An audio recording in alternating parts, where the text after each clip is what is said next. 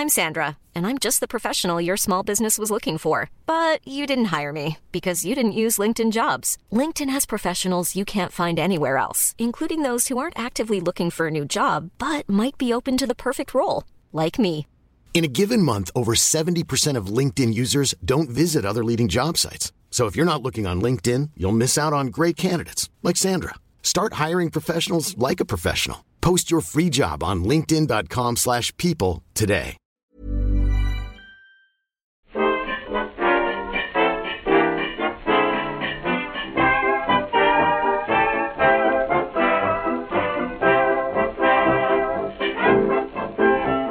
Muy buenas, amigas y amigos. Bienvenidas, bienvenidos una semana más al podcast Reload, programa sobre videojuegos que hacemos desde anightgames.com. Hoy es viernes 5 de marzo y como solemos hacer con el primer podcast de cada mes, estamos emitiendo esto en Twitch. Si no llegáis al directo, eh, no os preocupéis porque también está el vídeo con nuestras webcams bastante bien puestas, lo suyo ha costado, la verdad, en, en YouTube. Ya veis, por lo tanto, estoy aquí con Víctor y con Marta. ¿Qué tal? Hola. ¿Qué Bien, tal, bien. gente?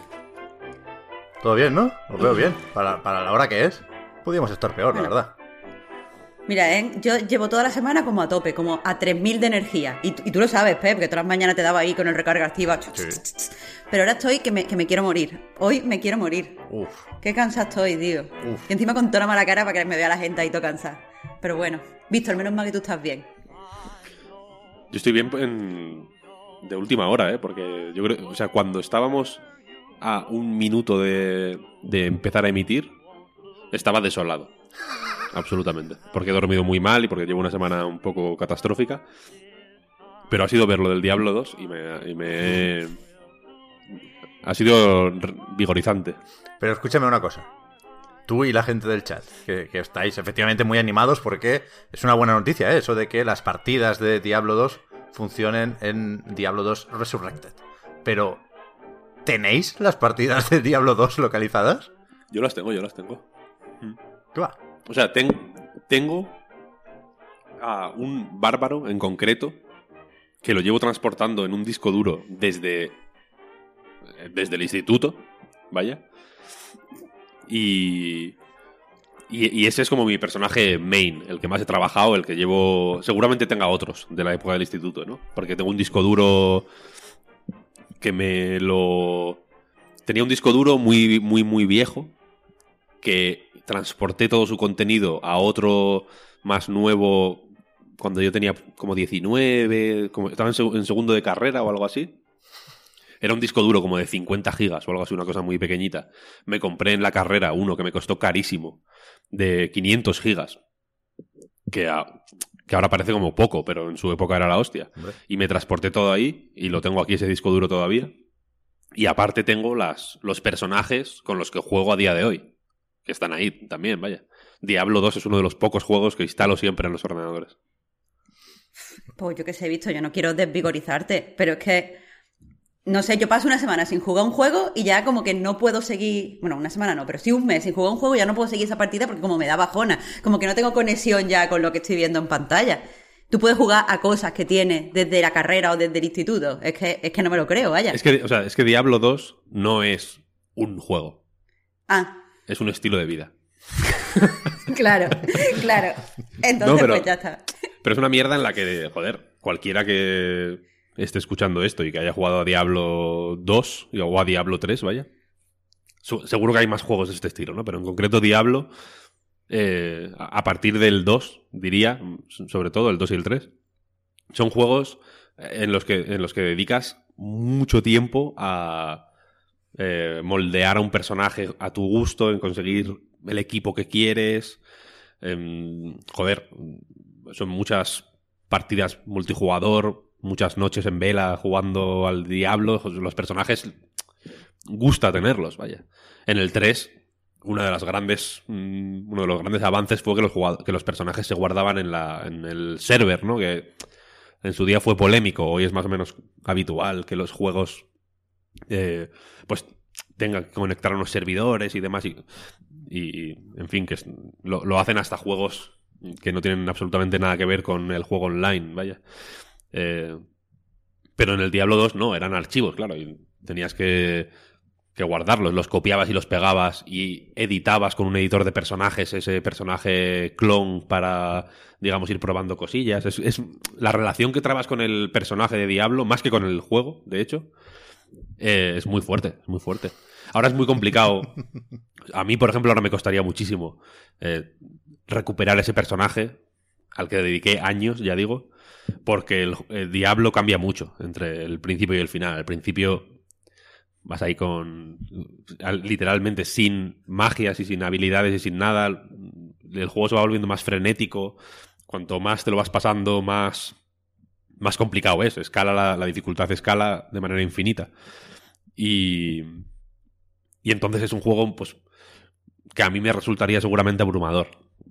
Eso, es lo que te iba a decir, que si tú tienes un personaje que está ya súper tocho y ahora que has perdido la práctica de jugar o has perdido la memoria muscular de jugar, porque la memoria muscular se pierde por mucho que a ti te guste el juego, y ahora Sí, te sí, pones con un personaje tocho, tú vas a saber qué hacer. No, no, no, no, no, para nada, para nada. Me- simplemente me. El gesto de que no dejen de lado a esos personajes antiguos con los que tanta gente tiene esa conexión, ya me parece guay. Mi idea es jugar mm, desde el principio, evidentemente. Y quiero decir, probablemente ni, ni aproveche esta función porque igual de pronto me lo juego en Switch, ¿sabes lo que quiero decir? Ya. Entonces. Pero vaya, que, que me- simplemente el gesto me ha parecido bonito. Ha sido una noticia que me ha parecido eh, buena en general. A ver, ya dijeron que querían ser como súper respetuosos con los jugadores, con el juego original y tal. Está bien que hayan tenido esas cosas en cuenta porque demuestra que tenían Sí, razón, sí. que es lo que querían. Total, total, total. ¿Se puede pasar durante la partida a los gráficos viejos? Sí, Es que yo daba por hecho ¿Ah, que sí? no, pero el otro día alguien dijo que sí y me sorprendió un montón. Sí, lo, pre- vi precisamente ayer un hilo de Reddit donde estaban discutiendo eso y dijeron que sí, que se puede. Joder, Así que bien. Joder. Es una maravilla. Lo dijo Albert, de hecho, el otro día que grabamos una pintorita de Blizzard. La tenéis en Patreon por si queréis echarle un ojo. Y iba a decir una cosa. Ah, sí, que me hace gracia. A veces nos ponemos contigo, Marta, al, al- al otro lado de la escena, digamos. Pero hoy estamos como en el dibujo que nos hicieron ayer. Que lo menciono Hostia. porque así Uh. recuerdo ponerlo encima, ya que estamos con el vídeo. Pongo aquí la imagen. que Nos hizo Baidante21. Que, joder, es la hostia. Sí, Mucha está bien bonito, está bien bonito. Sí, sí, sí, sí. sí, Yo sí. le he mandado de hecho un DM, tengo que ver si me ha contestado para pedirle que sí se lo puedo comprar y lo pongo en el despachito cuando lo tenga. Oh. Y seguro que queda muy cute. Sí, sí, es que es muy cute. Qué guay. Vamos a abrir ya el, el melón de que no sabemos qué ha pasado esta semana con las noticias. Se han puesto todos de acuerdo. Y mira que ha habido eventillos y ha habido iniciativas de estas en el blog de PlayStation que anuncian muchos juegos de golpe. Pero al final nos quedamos con la sensación de que vaya mierda de semana, ¿no? Mira, eh, de verdad, de verdad, hacer todas las mañanas la recarga activa, Pep, es que no sabíamos ya de qué íbamos a hablar. No veas, ha sido un drama, ¿eh? Mira que Bueno, y ayer, no sé si, que no sé si lo puedo contar, Pep, pero que ayer os visité en el Chiclara Sí, y lo mismo, no sabíais qué ibais a hacer. No, no, no, no. Bueno, eso nos pasa a veces con los días buenos también. Pero, pero en general, sorprende que la semana haya acabado tan floja porque empezamos con la filtración del Elden Ring. Y dábamos por hecho que, que Bandai Namco pues reaccionaría enseñando el juego de alguna forma. No, no sé, podemos detenernos un segundo aquí, de hecho. Se habló de que habían registrado la marca Bandai Namco Next. Yo me imagino que será un evento digital, una presentación que servirá sobre todo para enseñar el Den Ring, porque veníamos de los rumores del evento de Microsoft que desmintió hasta cierto punto Aaron Greenberg. Y. Y es eso, al final la filtración se quedó en un vídeo, un screener chungo grabado mal con. Vete a saber qué móvil, de minuto y poco, sin noticias sobre la fecha. De hecho, no sabemos ni cuál es la fecha de grabación del vídeo. Hay quien dice que eso viene de 2019.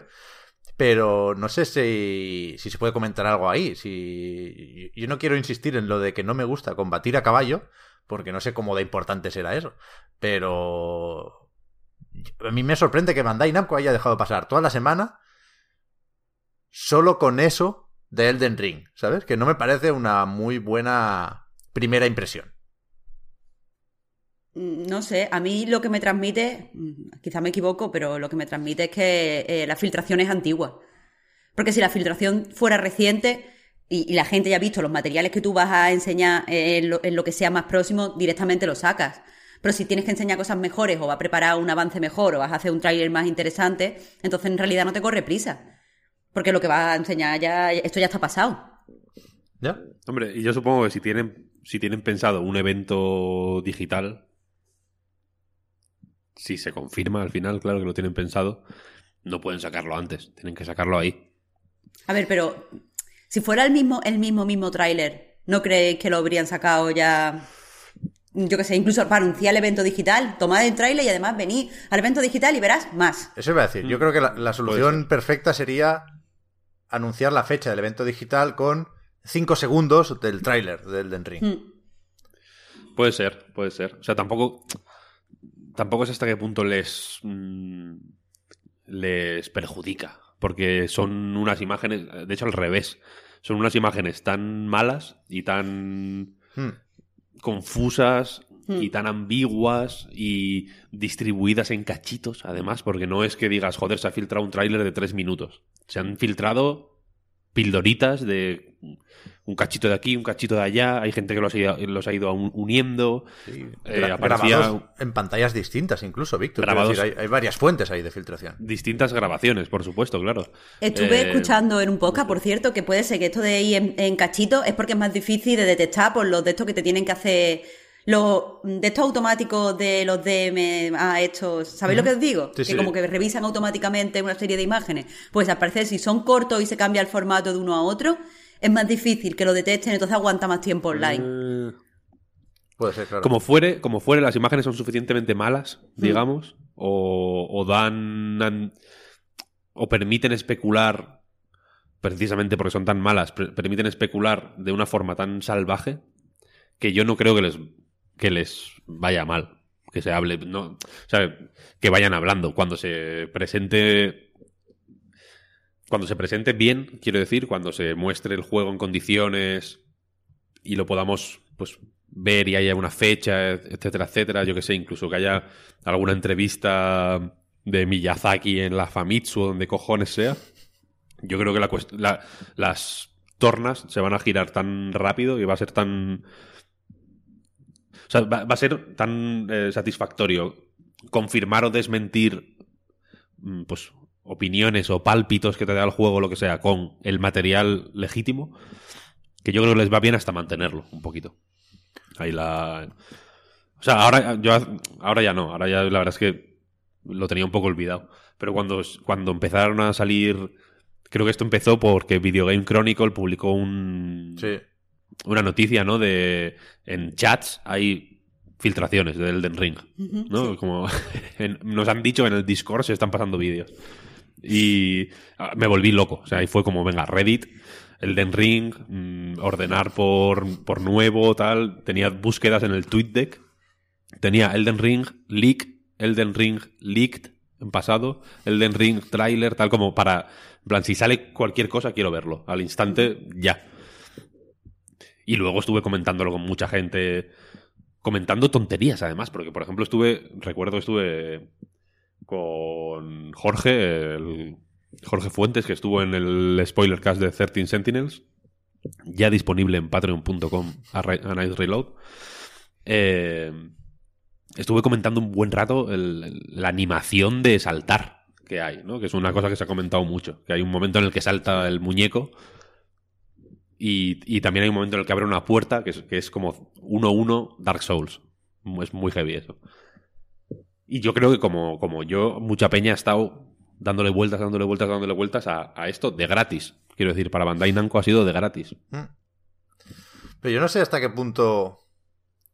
Aquí me puede el pesimismo, ¿eh? No, no, no, no me toméis de ejemplo para nada, pero sobre todo eh, para esto. No sé hasta qué punto le tenemos tantas ganas a Elden Ring que nos lo imaginamos ya como juego de nueva generación, cuando no puede serlo en ninguno de los casos. Lleva mucho tiempo en desarrollo, no está anunciado siquiera para consolas de nueva generación. No, no, no, no es seguro que vaya a tener parche, que yo imagino que sí, porque Bandai Namco debería pedírselo a From, ¿no? Pero pero es un juego que está anunciado para Play 4, One y PC. Y venimos del remake de Demon Souls, venimos de un Sekiro y un Bloodborne que se ven muy bien, pero también son más recogiditos. Quiero decir, se tiene que notar en los gráficos lo de que Elden Ring sea un mundo abierto. Y no sé si nos podemos pillar los dedos ahí.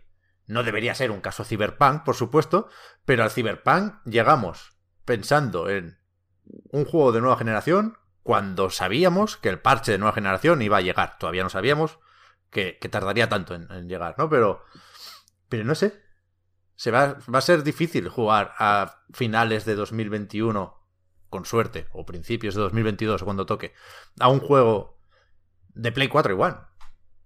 A ver, mm, yo qué sé, yo, entiendo que para ti sí, Pep, para ti eso es algo que te da bajona. No, no es una crítica, Pep, que no es una, no es una crítica, Pep, pero te quiero decir que no todo el mundo mm, está tan comido con la nueva generación como tú. Claro, y, no todo el mundo, al contrario, eh, ha podido comprar la consola, ¿eh? O las consolas. Y que hay mucha gente que, ya directamente, por ser de Front Software, pues que como que le va a dar igual si es de Play 4 o de Play 5, ¿sabes? Evidentemente. Pero es que a mí eso no, no sé hasta qué punto todos pensamos igual, pero yo veo mucha gente decir, no, es que From Software siempre es cutrón, porque las animaciones son un poco petecander, como diría Víctor, pero que tiene de cutre el Sekiro o el Bloodborne. Yo, o sea, no, es cutre, pero tampoco es, eh, eh, a, la vanguardia de la tecnología, Pep. El, yo Sekiro, graficote. A mí no... Yo estoy muy en desacuerdo con esa forma de pensar. De hecho, eh, lo, voy a desarrollarlo un poco, si no os importa. En el, remake de Demon Souls, mucha gente lo, criticó porque es como, es que tiene muy buenos gráficos, los gráficos de originales eran de esta manera y no sé qué, no sé cuál. Como que los gráficos del remake de Demon Souls, de alguna forma, no le hacían justicia o le hacían un flaco favor al original. Mm. Cuando yo estoy absolutamente convencido de que si el original hubiera salido en 2020, habría sido exactamente como el remake. ¿Por qué? Porque Dark Souls 3 es Mm, relativamente parecido al remake. Quiero decir que han ido escalando visualmente, bueno, hasta el punto de que Dark Souls 3 es no voy a decir que sea un remake del 1, pero desde luego hay muchas partes que se inspiran muy fuertemente en el primero, que sí que tiene gráficos cutres, digamos, mejorando los gráficos. Simplemente. Y como dice Pep, Sekiro tiene unos graficones que se estaba la puta olla. Y el Bloodborne tiene tantos graficones que la puta Play no puede con él. ¿Sabes lo que quiero decir? pues hay algo en el Sekiro que no puedo evitar verlo. A mí no me parece que sean tan graficones. Y, y, que no sé, que puede ser, pero no, no me lo transmite. ¿Será que no lucen? ¿No se aprovechan bien? Es que no lo sé. Pero no, no te da la sensación de estar jugando a lo mejor de, en vanguardia. No, o sea, quiero decir, tiene, que, tienen buenos gráficos. lo que quiero decir es que From Software, e, efectivamente, eh, han tenido pues yo que sé, históricamente un track record de, gráficos cutres por su posición, yo creo, ¿eh? Quiero decir que cuando, cuando Ninja Blade, From Software, no eran la, From Software de ahora, ¿eh? O cuando Kingsfield o cuando los Armored Core, que también tenían bastantes gráficos, debo decir. Y Otogi, es eh, que... Claro. Al final van a ser los Naughty Dog de Japón. no Yo creo, no, yo no creo que, que, sean, que tengan esa ambición tipo Naughty Dog, pero joder, sí que creo que se preocupan por los gráficos. y, sí, y, sí, creo que, se preocupan porque sean tan tochos, por decirlo de una forma así simple, eh, como sea posible. Y que, y que, insisto, que si Dark Souls 1 hubiera tenido los recursos del 3, yo creo que habrías tenido el aspecto del 3 y no, y no el del 1. Eh, y en ese sentido creo que Elden Ring no va a ser súper tocho, nivel lo que igual se espera de la Naughty Dog de Play, de Play 5. Hmm. Pero sí creo que va a ser un juego muy decente, aun siendo de la anterior generación. Porque recomiendo a todo el mundo que tuviera Sekiro o Dark Souls 3 en anterior generación que jueguen las consolas nuevas. Porque los gráficos mm, ganan una pizca de definición que, ya termina de, de dejarlos para mí impecables el frame rate es fantástico y, joder, de verdad que mm, son juegos que, sí se ven de anterior generación o, desde luego está claro que no son la vanguardia de la Next Gen para nada, pero sí son juegos hiper, hiper, hiper competentes en, En lo, en lo puramente técnico, quiero decir. Sí, sí, es y yo del Elden Ring me espero un poco eso, ¿eh? Sí, sí. Y, y quiero decir, y si Play 4 y Xbox One no terminan de tirarlos bien, en plan que vayan a 30 con alguna caída, ¿no? Lo- lo- lo- pues en fin, lo típico, lo, lo típico por lo que se dice que From Software son tienen gráficos cutrones. Antes, antes se, solía decir que eran malos programadores, que era como una forma muy retro de un poco una forma micromanía de hablar prácticamente. Eh, y, y de ahí el Bloodborne y demás, ¿no? Pero yo creo que, que este juego en Next Gen no tendría que tener problemas para ir bien y verse bien. Y yo es lo que es- espero, vaya, no espero Last of Us parte 3, pero joder. Ya digo, sí. yo creo que yo creo que es eh, menospreciar al pobre Miyazaki y a, y a From Software decir que, que son cutres, tío. ¿Cómo que cutres? Cutre tu puta madre. Pero que de nuevo, que, que no, es, no hay que ir de cutre a los putos graficotes. Es que hay toda una gama Sí, sí, de sí. cosas entre medias. Está claro, está Ya digo, ya digo. Yo no, di- yo no digo que, vaya a ser acojonante. Yo digo que, que va a ser perfectamente competente. Ni funcional, ni, ni un poco lo que han podido hacer, ¿no? Como si, como si fueran los pobres. mm, ¿Sabes? Un- una, una mofeta intentando hacer malabares con naranjas, ¿sabes? Es como, no, no, no. va, a estar bien, va a estar bien. Va a ser una cosa, van a estar suficientemente bien, yo creo, o me conformo con eso, como para que no tengamos que tenerlo en cuenta negativamente. Aunque puede ser que no nos vuelva la, que no nos vuele la cabeza o lo que sea, pero que, mm, pero que no vamos a quejarnos por ello. Como, como creo que pasó con Sekiro, de hecho. Sí, sí. Entonces, ¿vosotros creéis que en el Next, este, no me acuerdo cómo se llama el evento? Bandai. Namco Next. Sí, es que es Ah, un vas, evento, ¿eh? De momento es una marca registrada por Bandai Namco. Vale, pues en el caso de que el Bandai Namco Next sea un evento, ¿creéis que entonces se va a celebrar, se va a emitir pronto y encima se van a enseñar las mismas imágenes? O sea, eso es más o menos lo que manejáis vosotros. Pronto No, sí, no. las imágenes no creo. Vale, vale. Pero bueno, Yo no, yo sé, yo no sé, no tengo, o sea, no tengo claro ninguna de las dos cosas, pero bueno, como fuere, eh, lo de que las imágenes son antiguas y tal y cual se está diciendo demasiado, yo creo, y lo está diciendo mucha gente más o menos fiable, Mm. Así que entiendo que, que será algo nuevo, pero bueno. En el chat básicamente decían eso, ¿eh? que es sobre todo la dirección de arte lo que hace que los juegos de From se vean bien.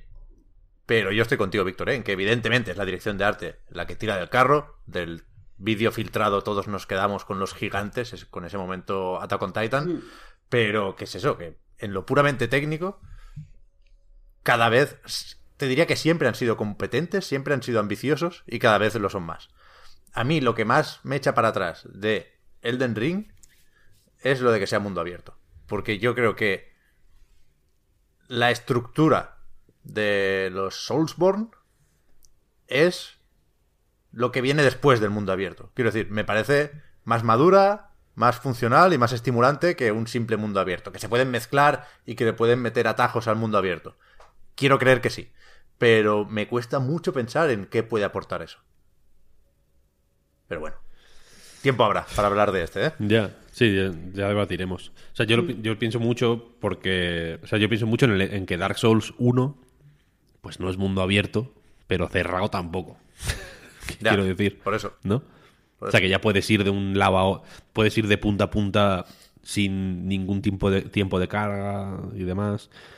Igual el mundo abierto se asocia más a espacios amplios, ¿no? O- No lo sé, no lo sé. Dice MGA 1703, como quien no quiere la cosa. Hasta 2022 hay tiempo. ¿Queréis acabar con porra o qué? Aquí miedo a nada, Pep. Miedo a nada. ¿2022? Sí. Yo creo que también. Yo digo 2021. 2021. Además, yo digo 2022 y ni siquiera el principio. 2022 hacia verano. No, verano no. Hacia verano, tío. No sé, no sé. A ver, a ver qué pasa. Es, que, Eh, es que tú habías escuchado lo de que se ha tenido que reiniciar tres veces, creo que, el desarrollo. Pero como todos, ¿no? Yo ya me empiezo a creer que todos los juegos se reinician tres veces. A ver. mm, re- Es que reiniciar no es lo mismo que se han cambiado ciertas cosas o se ha hecho una reestructuración de. Reiniciar es, teníamos este concepto, o sea, tenemos esta idea, este, este mm, pitch para el juego y queremos que tenga este scope. Lo hemos intentado dos veces y esas dos veces, por lo que sea, no hemos podido desarrollarlo. Y ahora tenemos que empezar otra vez. Quiero decir, eso, ig, Bueno, como, como el Halo Infinite, y ahí lo tienes, sacando ya sus capturas que se ven bastante guays, las nuevas. sí, como el Halo Infinite. Por eso. Yo no. O sea, yo. Ya digo, o sea. no te hundas, cómo- Víctor. No, no me hundas, no me hundas, no me hundas. No, me. Víctor, no me hagas que- caso, y yo que si yo no sé de videojuegos, tío. No, pero por lo que he leído siempre sobre From, joder. Son peña que, que no suele tirar a la basura trabajo de esa forma. Son gente muy de aprovechar. Son, son muy de, de la aprovechategui, ¿sabes? Que un jefe del Dark Souls 1 no cuaja, lo intentan en el Dark Souls 2 y, y tampoco cuaja y luego lo meten en el 3, ¿sabes? O, o- que en el Dark Souls 2 descartan esto y luego lo meten en un DLC, cosas así. No, les, veo más prácticos que, que el típico estudio que da muchas vueltas. Sí me puedo creer que se haya, que haya habido tropiezos por el coronavirus y tal y cual. En fin, vamos, hay que aceptar ya que en Japón ha sido especialmente en, en las oficinas de Japón, más allá de lo puramente eh, sanitario, ha sido jodido, vaya. Se, han retrasado muchos juegos, se retrasarán más. Me creo que casi cualquier retraso tenga que ver con, con un menor ritmo de trabajo, simplemente por, por, por pura costumbre o por pura cultura laboral, vaya. Pero no sé. Yo digo 2021. A mí no me toquen los cojones, yo me, quiero, yo me quedo con 2021. Ojalá tenga razón, venga. Ojalá, tío. Pokémon Presents. Quería enlazar aquí hablando de mundos abiertos y hablando de otros adjetivos que se han utilizado hace un momento, pero no, va. Pokémon Presents. Nos pilla lejos, pero no lo habíamos podido comentar en el reload más allá de que nos pilló la filtración despidiendo el programa anterior y pudimos comentar algunos de esos pantallazos, una especie de diapositivas que habían hecho por ahí, en, en las que casi se veía más que en el tráiler que, que hemos visto ya. Pero empezó el evento, que, bueno, joder, haciendo esto de valorar los eventos, me gustó bastante el Pokémon Presents, ¿eh? Por, por los anuncios que acabamos teniendo, aunque se filtraran poco antes, y por el vídeo al principio de celebración de los 25 años. Han sacado unas cuantas cosas esta gente, y ahora van a sacar. En abril, ya lo sabíamos, Pokémon Snap, nuevo vídeo, no hace daño a nadie, yo creo que es un juego que necesita justificar hasta cierto punto su precio, que es algo que ya hemos dicho varias veces que está feo, pero que es inevitable, la percepción está ahí y lo que en la época de Nintendo 64 entraba sin problemas por el mero hecho de ser simpaticote y de ser Pokémon, ahora yo creo que lo va a tener un poco más difícil, pero creo también que Bandai Namco eh, puede haber metido recursos aquí para, para hacer un juego largo, ¿eh? de hecho se ve mucha variedad de entornos y sabemos que habrá un- una pila de Pokémon para fotografiar, con lo cual soy moderadamente optimista aquí, fíjate. Remake de Perla y Diamante. Pokémon. Diamante Brillante y Pokémon Perla Reluciente. Estos son los que caen en 2021 para Nintendo Switch, evidentemente. Y que no desarrolla Game Freaks, desarrolla un estudio japonés que se llama ICLA. Creo que ese es el orden de las siglas, si es que son siglas. Pero que habían colaborado en Dragon Quest, en un montón de JRPGs y creo que no se les tenía fichados por un juego o por un desarrollo, por un proyecto tan propio o tan liderado por ellos. Y no sé, a mí no me gusta nada. Pero nada. Es que tengo un problema muy evidente aquí, que es que, bueno, o, o- o dos. Primero que no tengo una relación muy estrecha con los originales de DS, que me parecen bastante guays, quiero decir, con sus 2D ahí mezcladas con escenarios tridimensionales. Pero aquí es que no, no, no encuentro justificación alguna para la estética del juego. Porque si querías seguir un poco con el rollo del Let's Go, creo que quedó más apañado, el Pikachu y Eevee. Y si querías hacer la casa de Pinipón, que no me parece mal, pues tenemos el ejemplo de Link's Awakening, que es 30.000 veces más bonito. Yo creo que Ya. aquí la referencia era más Links, ¿no? A mí me da la sensación más de... No me parece mal. Pero a mí no, no es solo ya. Y ahora quiero decir una cosa después del Pokémon Snap. que no sé, lo tengo que defender. Pero sobre el diamante brillante y el perla reluciente, no solo me parece que sea feo, que, que es feo los chivis estos que, que tienen. Lo que no entiendo es por qué el cambio cuando pasa, mm, por ejemplo, a combate. O sea, me parece peor. Me parece peor eh, esa decisión. Pero es coherente con el, con el original, ¿no? Quiero decir, el protagonista también Pero- se pero estira le quita cuando, coherencia cuando entra a interna. combate. Eh, sí, es cierto, pero ahora mismo, o sea, en el original, no sé si es porque era menos crítica, no sé si es porque estaba mejor hecho, la verdad, no lo sé, pero no me parecía que le restara coherencia interna, pero es que ahora me parece de verdad que sí que le resta coherencia interna al juego, coherencia artística. Veo muy, muy, muy diferente, o sea, no, no veo de- no veo los pasos de un diseño a otro, no los veo consecuentes. Yo Y- creo que y- se, se notaba menos igual en los originales, ¿no? Al, Sí, ser, sí. dos- al ser 2D.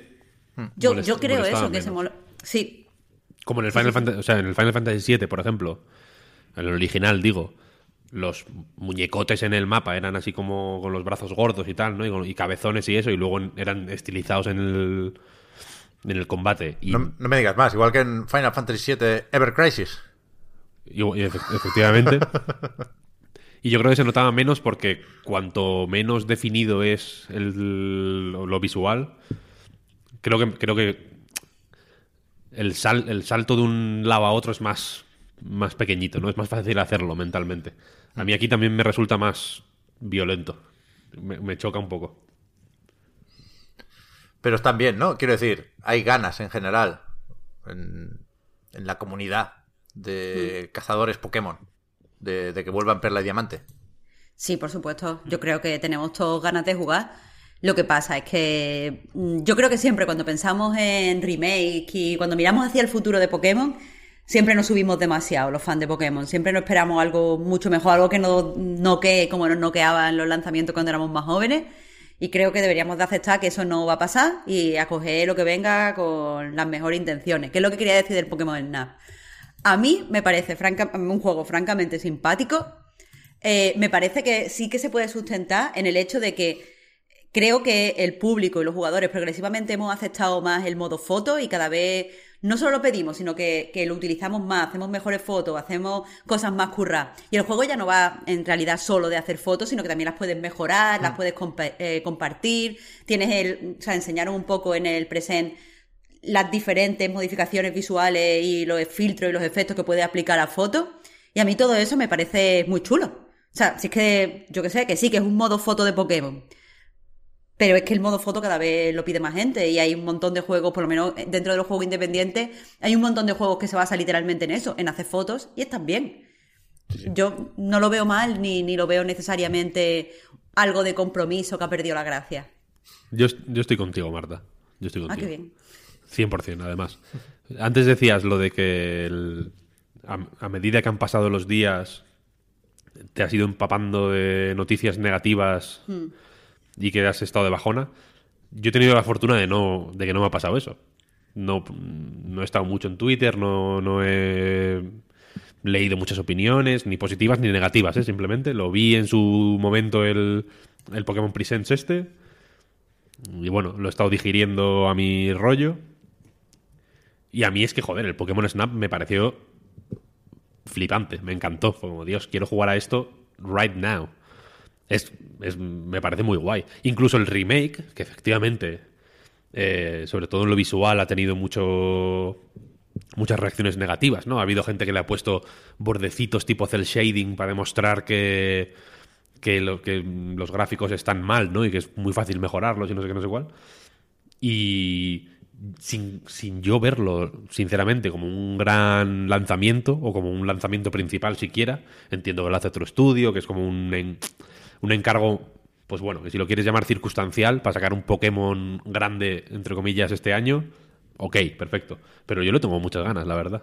Mm, que es un poco feo, puedo vivir con ello. Quiero decir, juego a mierdas feas como el culo de un mono, tío. Me da igual. Este, este com- Ya, pero- comparativamente es la hostia. O sea, yo, el problema en sí, creo, no es solo que sea feo. Es que, a pesar de que sea un encargo, seguimos hablando de la franquicia que más dinero hace, eh, no en los Sí, videojuegos, sí, en el mundo de todo, la franquicia número uno. Entonces, ¿por qué una y otra vez nos dicen que no pueden sacar los juegos que tenemos en, en mente, porque nu- nunca llegan a nuestras expectativas. Que yo soy la primera que acabo de decir antes que rebajemos las expectativas y creo que las deberíamos de rebajar. Pero que, que mm, criticar que la, mm, o sea, exigirle a, a la franquicia que más dinero da que saque productos de la máxima calidad, no lo veo tampoco yo tan. No, o sea, es absolutamente razonable, obvio, obvio. Quiero decir, en un mundo ideal, eh, pues evidentemente los Pokémon serían la vanguardia de- del, del entretenimiento interactivo porque, coño, mm, reciben el dinero que para mí, o para mi forma de pensar, te permite hacer estar a la vanguardia del, de entretenimiento interactivo, obvio, obvio.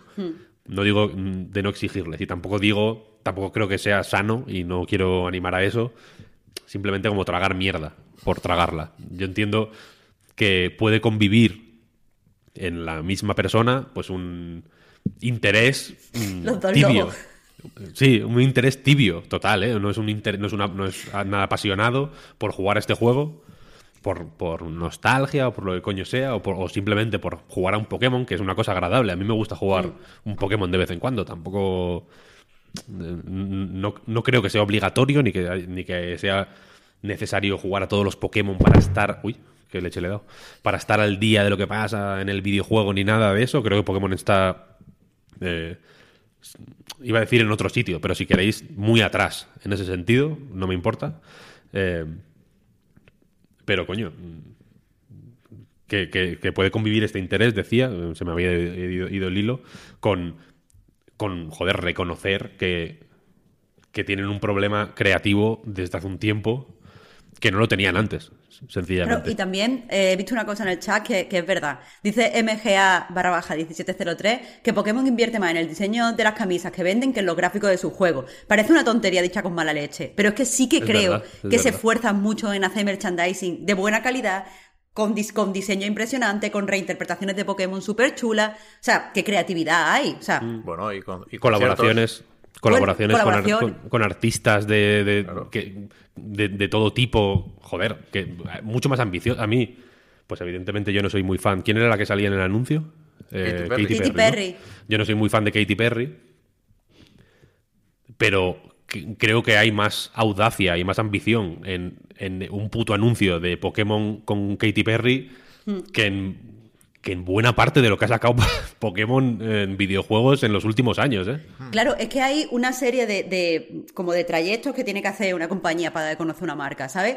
Y este tipo de cosas de merchandising, colaboraciones y tal, estás bien cuando estás creciendo, porque tienes que darte a conocer, pero una vez te conoce todo el puto Cristo, porque eres la franquicia número uno y la más conocida, todo el mundo sabe lo que es Pokémon, ya no deberían estar tan concentrados en darse a conocer y en hacer este tipo de colaboraciones externas, sino con la gente que ya conozca Pokémon siga jugando a Pokémon y siga ilusionado con Pokémon. Y creo que no han dado ese paso. Hay eso, poca ambición en los juegos. Y es normal. También, también te que- digo que una camiseta de Uniclo Hmm. es infinitamente más rentable que un juego.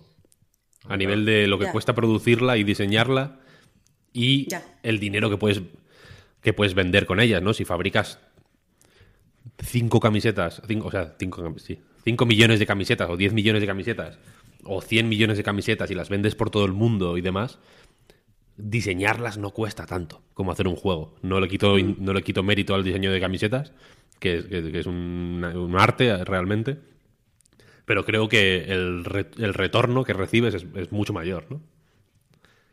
Sí. Bueno, pues, eh, pero aún así es falta de ambición, porque no me puedo creer. Es verdad que las empresas solo seguían por el dinero, pero habrá gente que sea creativa dentro de la compañía y, y que debería tener una ambición creativa. Vamos a hacer un juegazo porque queremos hacer un juegazo. Si no, pues yo qué sé. El Pokémon, el- o sea, el Pokémon, sí. El problema aquí, evidentemente, como en tantas otras franquicias, es la obligación de sacar uno cada año. Y eso Ya. hace que se quemen una serie de cartas muy importantes que, que igual tenían que guardar. Quiero decir, este año, en Switch, en una sola plataforma, ya se habrán quemado las dos cartas más importantes quizá de la franquicia a nivel de reinterpretaciones. El origen, el así empezó todo, que lo hicieron con Let's Go y que yo creo que quedó apañado, pero es verdad que tenía ciertas obligaciones para con el Pokémon Go, ¿no? Y para la moda de- del juego de móviles. Y ahora un, un juego que yo, no, no, soy experto en la materia, ¿eh? ya lo digo siempre, pero sí es muy evidente que en la comunidad, o en gran parte de la comunidad, hay la opinión de que es hasta cierto punto la, la cima o el punto álgido de la franquicia, ¿no? El, momento donde se llegó al mejor equilibrio entre, que esa es la batalla actual de la saga, evidentemente, entre complejidad y accesibilidad, ¿no? Entonces, era un remake muy esperado, quizá el que más de, de toda la franquicia. Y va a pasar, ¿cómo va a pasar? Y eso está bien, pero tú es, es la forma en la que quieres celebrar tu franquicia bueno, no sé. No sé. Yo, yo, ya he hecho, Detective Pikachu aún no está en Switch. eso, Porque creo que solo he ¿eh? jugado, solo he jugado Detective Pikachu yo, tío. Solo he jugado Detective Pikachu yo. Yo también, yo, lo, yo, lo, jugué tarde, pero lo jugué. Ah, ¿tú lo jugaste? ¿Por qué no está en Switch, tío? ¿Por qué no está en Switch? Ese sí que es un juego. O sea, yo no quiero que suene como eh, peyorativo o, o, irónico o lo que sea, ¿no? Lo digo de forma totalmente honesta.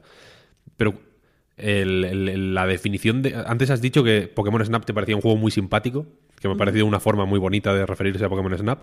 Y Detective Pikachu es justo eso. Creo que Pokémon funciona muy bien en ser simpático. Que, juegos que los juegas y, y, dices, joder, qué buen rollo. Qué, simpático es este juego. Qué, de, qué buen humor me pone. Qué, qué risas tan inocentes y tan bonitas Mm, te saca, ¿sabes? Mira, es, que es exactamente eso. Y podía haber sido así, por cierto, el Pokémon de cafetería que sacaron. Pero no lo es mm. porque estaban nada más que pensando en el móvil. Y que funcionara en móvil y en que jugaras todos los días. Y por eso no es simpático. Pero es que es, que es verdad que, no se valora la simpatía. Yo me partía el culo súper inocentemente cada vez que hacían los descubrimientos y te hacía la pose de descubridor el detective Pikachu.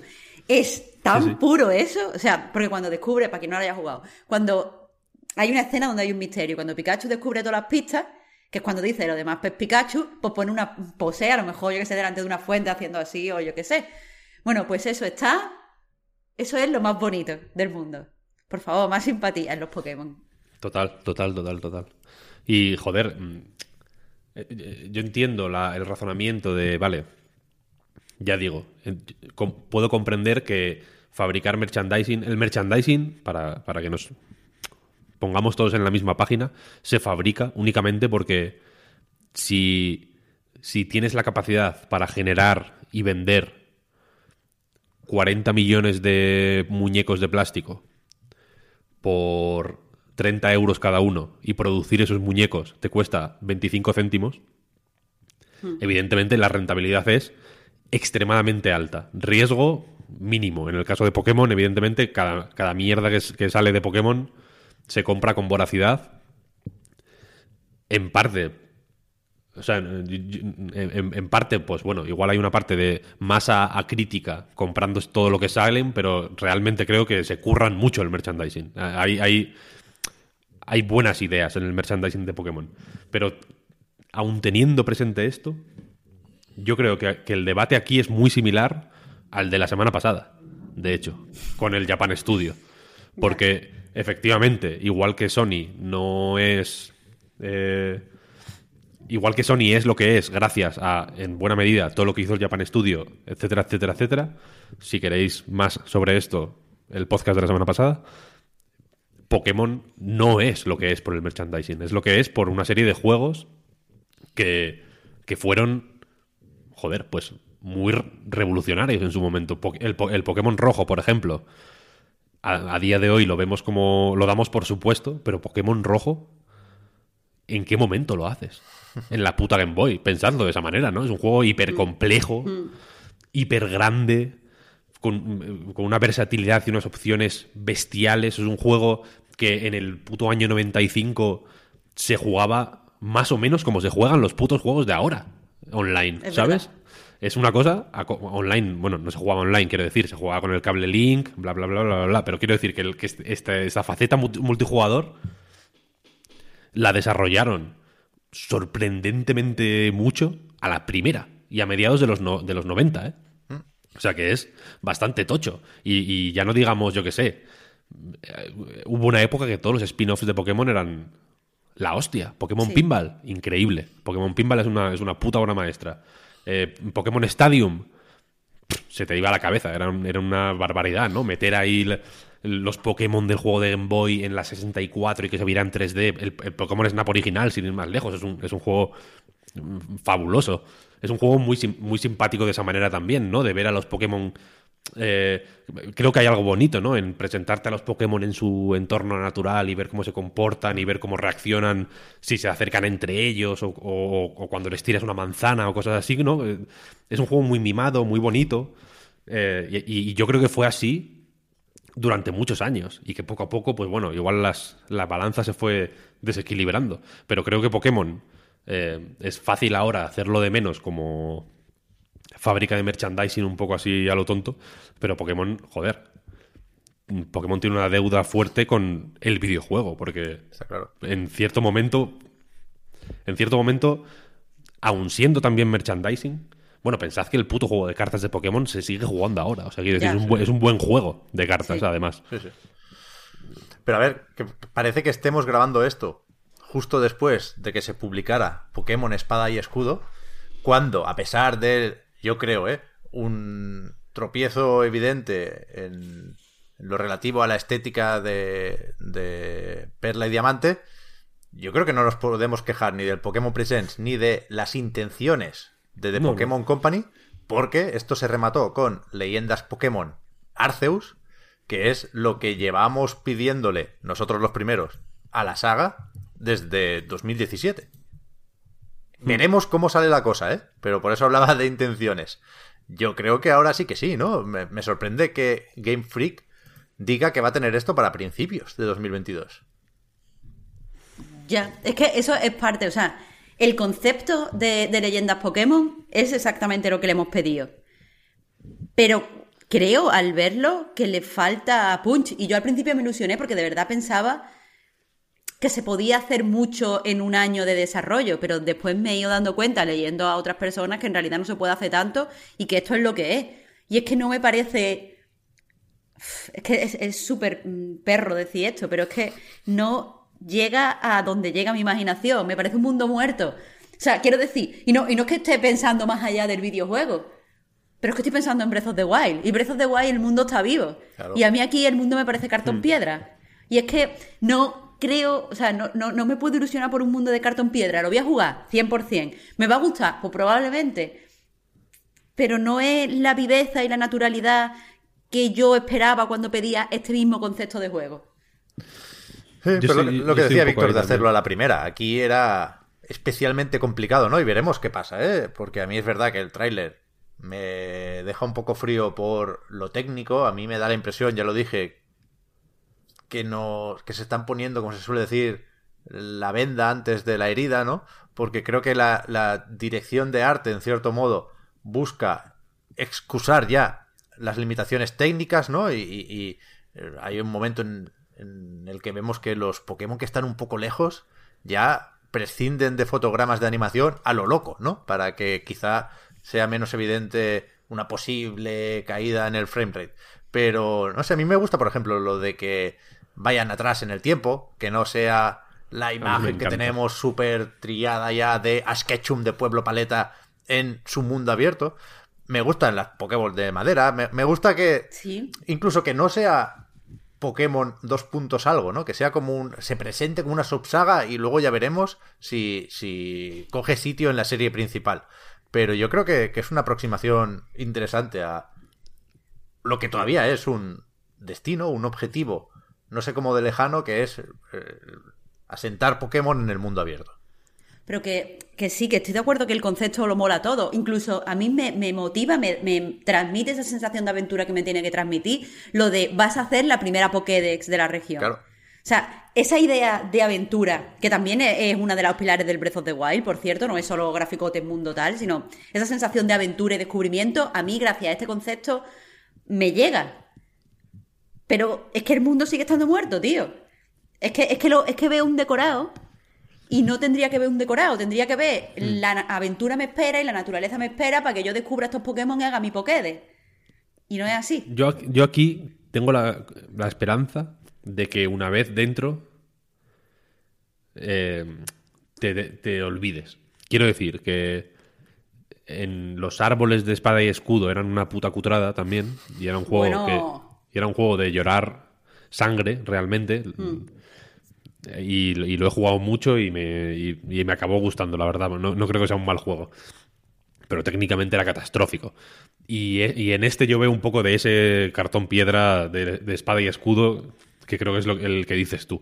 Hay- sobre todo cuando hay planos muy abiertos, donde se ve mucho mapa, es como, Dios, ¿qué es esto? Claro, claro, eh, eh, a eso exactamente me refiero, ¿visto? A eso No exactamente quiero- me refiero. No quiero ver esto ni un segundo más de mi vida. Pero tengo la esperanza de que cuando estés dentro será más fácil olvidarse. Y a mí, como decía Pep, simplemente que hagan esto me da buenas vibras ya. Es como, qué guay. Mm, Esto, esto sí es más lo que yo quería, ver, evidentemente. y, y a mí al principio también me lo tomé así, también me dio esas buenas vibras. Es que, joder, parece que os quiero en bajona, pero os juro que no quiero en bajona. Lo que pasa es que de- al rato, bueno, al rato, a los días, lo que pensé es, o sea, me estás diciendo que me tengo que emocionar simplemente porque han, han escu- han escuchado lo que llevan diciendo los fans, ¿cuántos? ¿Cinco Sí, años? sí, sí, ahí total, ahí Cinco total. años, tío. Es que tampoco me puedo emocionar yo ahora por todo, ¿sabes? Que Ahí se me total, gastan ahí las total. emociones. Ahí total. Yo qué sé. Eso, es- o sea, eso eso es verdad y aunque me parece... O sea, es verdad que lo de la, lo de la primera Pokédex es una idea magistral. Es como perfecto. Muy, muy buen marco para este tipo de juego, ¿no? Eh, yo también me lo tomo con cautela por eso, porque, claro, dices, eh, joder, han hecho caso a lo, que, a lo que decía la comunidad, ¿no? Este es el Pokémon que queríamos. Ah, Llegan tarde, pero es, es el Pokémon que queríamos. Pero es que yo no sé hasta qué punto es el Pokémon que queríamos, ¿eh? Que, no- que- quiero decir que, es- que dices, vale, es un Pokémon de mundo abierto y ya. Habrá que ver cómo lo llevan eso, ¿eh? Sí, sí. Habrá que ver Ya. cómo lo llevan eso. Que, porque el- la fórmula espada y, es- espada y escudo, digamos, la fórmula Pokémon normal, yo creo que se puede hacer de una forma y que se ha hecho. mm, vaya, en juegos de la puta DS, de formas infinitamente más interesantes de lo que hacen Pokémon escudo y espada. Habrá que ver esto a ver a- a- hasta dónde llega. No sé cómo de, sistémico lo pueden llegar a hacer. Yo, estaba imaginándome incluso el momento de preparar cebo. De una forma u otra, ¿no? Intentar hacer que salgan de su escondite los Pokémon de, esa región, ¿no? Pero en el tráiler, que es un poco montaña rusa de emociones, a mí hay momentos que me parecen muy potentes incluso visualmente, ¿eh? Hay un momento, sobre todo, curiosamente, escenas de combates. Hay algún combate en una colina por ahí que, que mola bastante. Y no sé si se pondrá de nuevo el foco en la captura. Es decir, precisamente porque estás haciendo esa Pokédex y demás, si tienes que escalar una montaña para llegar a un nido de un pájaro legendario y luego ves eh, un combate ahí más o menos espectacular con todo el fondo ahí del mundo abierto, joder, a lo mejor te da un subidón importante. Bueno, ganar claro, ese eso- combate y capturar ese Pokémon. Por supuesto, eso es lo que, eso es exactamente lo que yo estaba esperando, lo de escalar esa montaña porque solo ahí está el Pokémon y entonces Claro. tengo que estar escondida así esperando a que llegue el Pokémon. Pero es que me da la sensación de que eso no va a ser. Yo creo que sí, yo creo que sí, Marta. Yo creo que no pueden, yo creo, o sea, no pueden no hacer eso. ¿Cuánto lo hagan? Quiero decir, o, o cuánto desarrollen esa idea, es lo, en lo que yo dudo. O sea, yo no dudo que haya que ir a una cueva porque alguien te ha dicho en plan que han visto una criatura, ¿no? Y que de pronto sea tal Pokémon y que lo anotes en la Pokédex o, lo- o luches contra él o lo que sea. ¿Hasta qué, ¿Hasta qué punto esa idea del explorar el mapa y, mm, y, y- y ya no solo ya no solo explorar un mapa que te viene dado, sino em, generar tú mismo cartografía en el sentido de mm, explorar la zona, eh, a- anotar dón- los eh, hábitats de cada Pokémon, ¿no? Generar un mapa de, de los, de los Pokémon Es que que viven en ese sitio. que hubiera mecánicas de, de investigación, rollo detective. Claro, hombre. Sería Bueno, tan la polla. Pero creo que no va a haber tanto. No, cre- creo que no va a haber tanto porque se van a mover los Pokémon súper mecánicos. No van a tener vida. Lo malo es que como los Pokémon no hacen caca, ¿hacen caca los Pokémon? Uy, ojalá hicieran caca, entonces tuvieras que ver las huellas y ver dónde han cagado y descubrir. Claro. Es que yo no sé si un Pikachu hace caca. Tendría Claro que... que hacen caca. Claro que hacen caca. Pues, pues, pues vale. Sí, entonces, esta idea, si alguien está desayunando, que deje de desayunar ahora mismo. Los perros comen mierdas de otros animales. ¿Lo sabéis esto? Claro, tío. Que- pero vamos a ver, nada claro que lo sabes, Pep, porque te lo he contado, te lo dije cuando aquí hubo el debate ese tan importante, perros versus gatos. Pep, yo te conté que los perros no molan más que los gatos porque los perros comen caca. Los gatos no comen caca. Y los perros no solo comen caca, sino que comen vómito. Comen todo, cualquier cosa escatológica, los perros son muy escatológicos, eso es verdad. Sí. Pues imaginaos un la- eh, qué bonita escena, tú estar entre dos arbustos y ver a un Pikachu montándose un festín en las heces de un Mr. Mime. Yo... Vamos a ver, es que, Víctor, tú siempre tienes que ir un paso más bien, allá. O sea, bien. Pikachu cagando bien, Pikachu comiendo mierda no, tío. Eso es un paso más allá de lo que queremos y todo. Eso es un diseño de camiseta que, que se, que se pierden. No sé, yo, yo, yo no es que sea muy optimista, que alguien lo decía por ahí, pero sí creo que como mínimo les debemos algo de mostrar ilusión cuando, quien sea, Game Freak, Nintendo, el que toque en cada momento, cuando hacen lo que llevamos un tiempo pidiendo. ¿No? Y, y- y sí, sí. veremos el resultado, pero se han puesto a eso. Y no tenían por qué, ¿eh? Ojo, que podemos repasar lo que vendió Pokémon Espada y Escudo, ¿eh? Pero, pero a ver qué tal. A mí me sorprende lo de las fechas y evidentemente, si os parece, yo quiero hacer un esfuerzo grande para dejar de ser el pesado de la Switch Pro.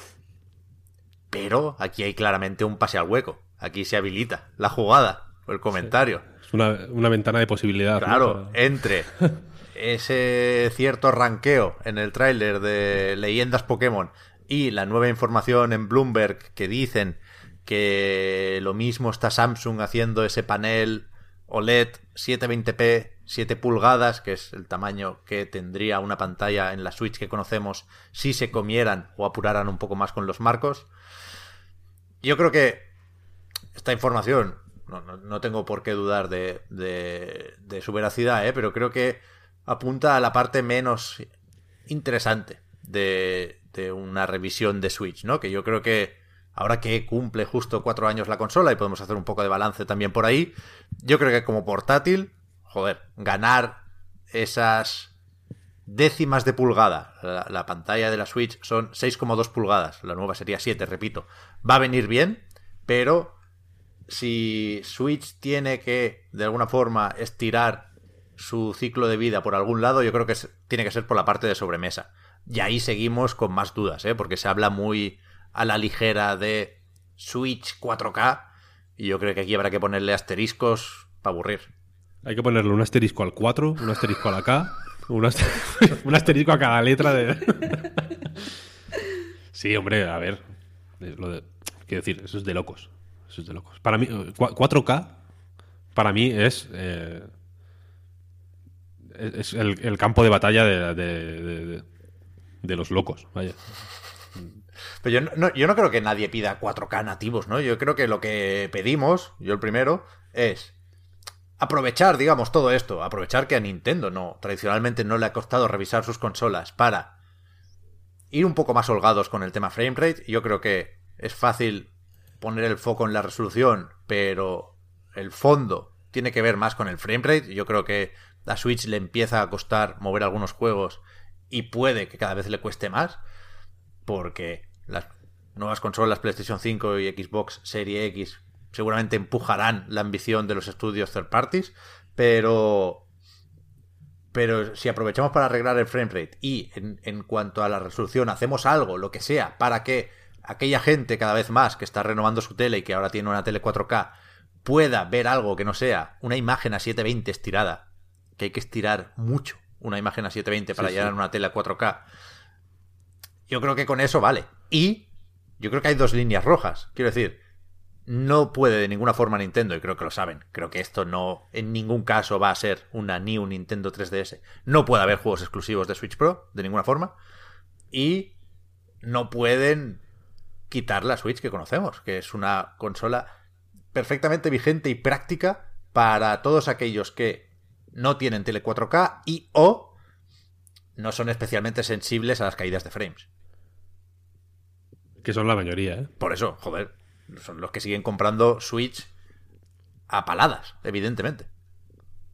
Yo, mira, aprovechando que estamos de aniversario Y para pasar al siguiente bloque, porque estoy mirando el reloj y por tiempo te- tenemos que pasar al siguiente bloque, voy a decir que, que la Switch es una consola perfecta. Ahí, bien. Me gusta. Totalmente de acuerdo contigo, Víctor. Ni pro ni pra. Es, es- es cierto que yo, es- yo he pedido mucho a la Pro. Switch no- me y- gusta, ¿eh? Switch Pra. no me. O sea, no me. No voy a decir que nunca más voy a pedir la Pro, ¿eh? la voy a pedir todos los putos días de mi vida. Cuando me levanto, lo primero que hago es rezar un Padre Nuestro para ver si, si nuestro Señor nos bendice con una Pro. Pero es que la Switch es, es, es tan buena que no me creo que no fuera un error. Quiero decir, que, que casi parece. Casi parece un. Como la. Yo qué sé. Piensas, la mayonesa. ¿Quién cojones inventó la mayonesa? ¿Quién, quién, quién hizo esa mezcla? Tuvo que ser un error. No. O sea, no me compare a la Switch con la mayonesa. Bueno, vale, con lo que el sea, con- Ketchup, en todo caso, la mayonesa Pues es con el- asquerosa. Con el. El ketchup. Hostia. La mayonesa está bien, pero en el ketchup no hay inventiva. Marta, Marta. por La favor, mayonesa, eh, quiero decir, tiene un- una idea y una emulsión mucho más. Es un momento, Hace- un momento ¿Pero qué eureka la mayonesa. En la mayo- eh, mira, la mayonesa es. Es uno de esos, de esos inventos que nos unen con lo divino. Porque no hay ninguna forma de saber cómo cojones vas a hacer esa mezcla y va a salir una mayonesa. Y encima llamarla mayonesa. Claro, con, con lo fácil que es que salga mal, no que se te creer. corte. En el momento en el que no se sabía que una mayonesa podía emulsionar bien o se podía Claro. cortar, lo fácil Claro. era rendirse cuando se cortaba. Mira, yo solo te digo que el aceite está buenísimo. A mí los huevos nunca me han gustado. Pero bueno, los huevos se supone que están buenos. No hay magia en mezclar dos cosas que estén buenas y te salga absoluta mierda. Oh, anda que no. Es que no hay magia ahí. Anda que no. ¿Ves? Bueno, no sabes de mayonesa. Porque Vale. la mayonesa no hay que ponerle un aceite bueno. Porque Un se come la mayonesa. Un segundo, un segundo. Un Hay que poner un, aceite suave porque es un vehículo. Y encima hay que ponerle aceite de mierda. Claro, porque que dice- es un mierda. vehículo Yo no el como aceite aceite malo. Un segundo, un segundo, un segundo, un segundo. Víctor Conciliador. Aunque lo que dice Pepe es verdad, nunca, mayo- nunca aceite bueno, pero bueno. La cuestión es, aunque Marta no tenga ningún tipo de sentido del gusto, en este momento lo esté demostrando, eh, lo que quiero decir es que el concepto de Switch, volviendo, reconduciendo el tema, eh, el concepto de Switch es tan sencillo y tan bonito. Yo me acuerdo cuando se anunció que no nos creíamos que funcionara. ¿No? O sea, que lo, que lo colocaras ahí en un, en un cacho plástico al lado de la tele y que el juego estuviera en la tele de pronto. Como, como por arte de magia. ¿Qué? Y el- el- los beneficios y el plus que aporta esa tontería, yo creo que compensan con creces la, la- eh, la evidente falta de potencia, quiero decir. Y, el, y, y- y de verdad que, joder, han pasado cuatro años y yo de verdad que, que la Switch la veo nueva todavía. O sea, la, la- la toco y digo, ¿cómo tengo esto? O sea, ¿en qué momento la tecnología avanzó lo suficiente como para que yo tenga esto en mi puta mano? ¿Sabes? Es, es increíble. Sí, pero. o sea, po- es que es, es, es así, es que es así. Es que yo no quiero Switch Pro porque a mí, honestamente, y si dejo atrás la nostalgia, a mí la Switch me ha dado momentos de juego y formas de jugar que no me había dado ninguna otra consola. Porque Ah, no es total. ya solo la portátil, es la portátil, es portátil en esas condiciones y, y- y la posibilidad de ir más allá siempre que quieras en los juegos que tú quieras. Es que, es que de verdad, es que es magia, es que yo qué sé. Yo no le voy a pedir Mira. nada más a Nintendo nunca más. Ya está. Miguelo, Miguelo 13 dice, el drifting también, el drifting es, El drifting es la polla. es circunstancial, quiero decir, entiendo. Y aparte, claro, que es la hostia, porque es que el mando vaya solo. Tú no tienes ni que. Ya no tienes ni que, ni que Machine gastar calorías. Las, cal- las calorías que te ha aportado, la, la ingesta calórica de, de tu, de tu bocadillo de calamares con mayonesa que acabas de comer. Por, por unir de pronto todo. Aquí es el, esto es el eh, Endgame, Avengers Endgame de los podcasts. Estamos hablando de todos los temas clásicos, ¿no? Eh, no tienes ni que gastarlo. rosa. Pero la cuestión es, efectivamente, el drifting es una mierda. Había, es que ahora no sé, no lo veo. Ahora quién lo ha dicho, pero bueno, antes de- alguien decía, el- a mí los marcos me dan eh, vomitera, creo que ponía, o me dan vómitos, o no sé qué. Y bueno, sí, evidentemente hay una serie de cosas, de características ya digo, totalmente circunstanciales de Switch, que, bueno, son mejorables, evidentemente. Yo creo que por eso pedimos una Pro. Par- por, digamos, por dar el foie ya, ¿no? El, el extra. El vamos a. Venga, a- sin drifting, los sticks son la hostia, sin el marco, lo que sea, ¿no? Pero el, con- el- la Switch, como máquina, y la, y la normal, ¿eh? No la, la Lite, la normal, la que se le sacan los Joy-Cons. ¿En- ¿Cómo se te ocurre eso? Hijo de puta. Ahí, ahí, Lo de ahí. los Joy-Cons. eh, ¿qué- lo- quién, quién pensó eso? Es perfecto. Es la hostia, es increíble. Yo voto por coger este audio y que sea ahora esto el himno de España. Así es, es todo lo que has dicho, visto, todo.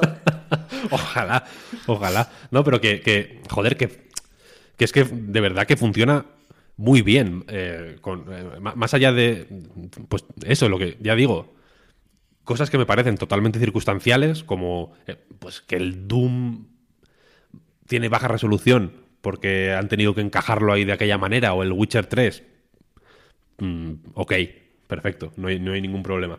Pero la versatilidad que tiene Switch, y yo creo que eso se refleja, o sea, que el hardware en ese sentido influye en el software, o sea, que no son cosas que se puedan pensar aisladas.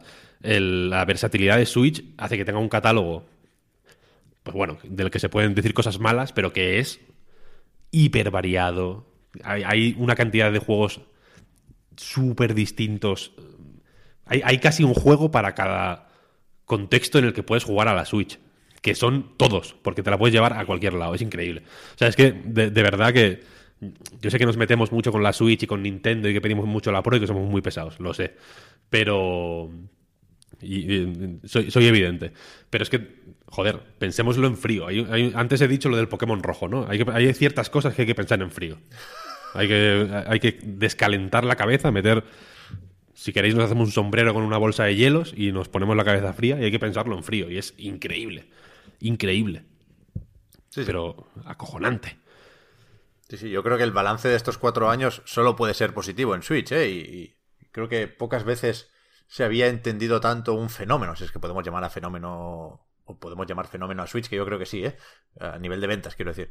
Eh, yo creo que es una idea ganadora, yo creo que Nintendo tiene que quedarse aquí un tiempo, que no hace falta experimentar ahora con dos pantallas o con hostias en vinagre, que la... Ya no la Switch Pro, sino la Super Switch, la sucesora auténtica de la Switch, debería ser más o menos lo mismo, pero mejor. Pero yo en su momento no fui muy amigo de PlayStation 4 Pro. De One X un poco más, porque había más diferencia entre la S y la X. Pero creo que el Switch Pro, por la misma idea de la consola híbrida, ataca más flancos, ¿no? Puedes mejorar un poco la portátil, puedes mejorar, aprovechas para meterle, a ver si optimizamos la batería, porque la pantalla es OLED, porque no sé qué. Ya se hizo, ¿eh? Lo de mejorar el rendimiento. Y, o sea, el, rendimiento de la batería. Eh, aprovechas para meterle algunos pixelitos más en sobremesa y, y, y también cuenta aquí el hecho de que precisamente han pasado cuatro años y yo creo que muchos de los early adopters damos la Switch por amortizada. Y con eso, con eso cierro. ¿Cuánto pagaríais por una Switch mejorada? Suponiendo que habrá razones hasta cierto punto de peso, ¿eh? Para, para mejorar, o sea, para renovar tu Switch. A ver, yo, si las razones de peso son las que ya se han dicho, de la pantalla OLED y las 7 pulgadas y tal, cero euros. Me quedo con la que tengo y ya. Porque de verdad, mm, mm, yo, yo juego la Switch por lo que juego y no, no es, yo qué sé, por graficote ni por ver las cosas mejor. Ahora, si los cambios son sustanciales, que no se me ocurre, no, no tengo en la mente cuáles podrían ser, yo me la compraba de nuevo. Si yo ya es que ya estaba amortizada. Pero si es solo la pantalla y que en el dock se pone a 4K, me da Sí, igual. es poquita cosa. A lo mejor me espero a la Super Switch. Yo del tirón. En, cuat- en cuatro años no se ha bajado el precio de la Switch, ¿no? Ha estado en 3.30, 3.20. Bueno, es que Nintendo no bajará tampoco los Por precios eso, de nada, ¿sabes? Por eso, si, si sacaron la Lite, que la tienes por 200 y es para la chavalada va fenomenal, ¿eh? Pero yo sí me imagino, o sea, creo que habrá que diferenciarlas lo suficiente. Igual les ha ido bien lo de hacer que parezca más barata de lo que es y no llegar a 50, pero sí sacarse...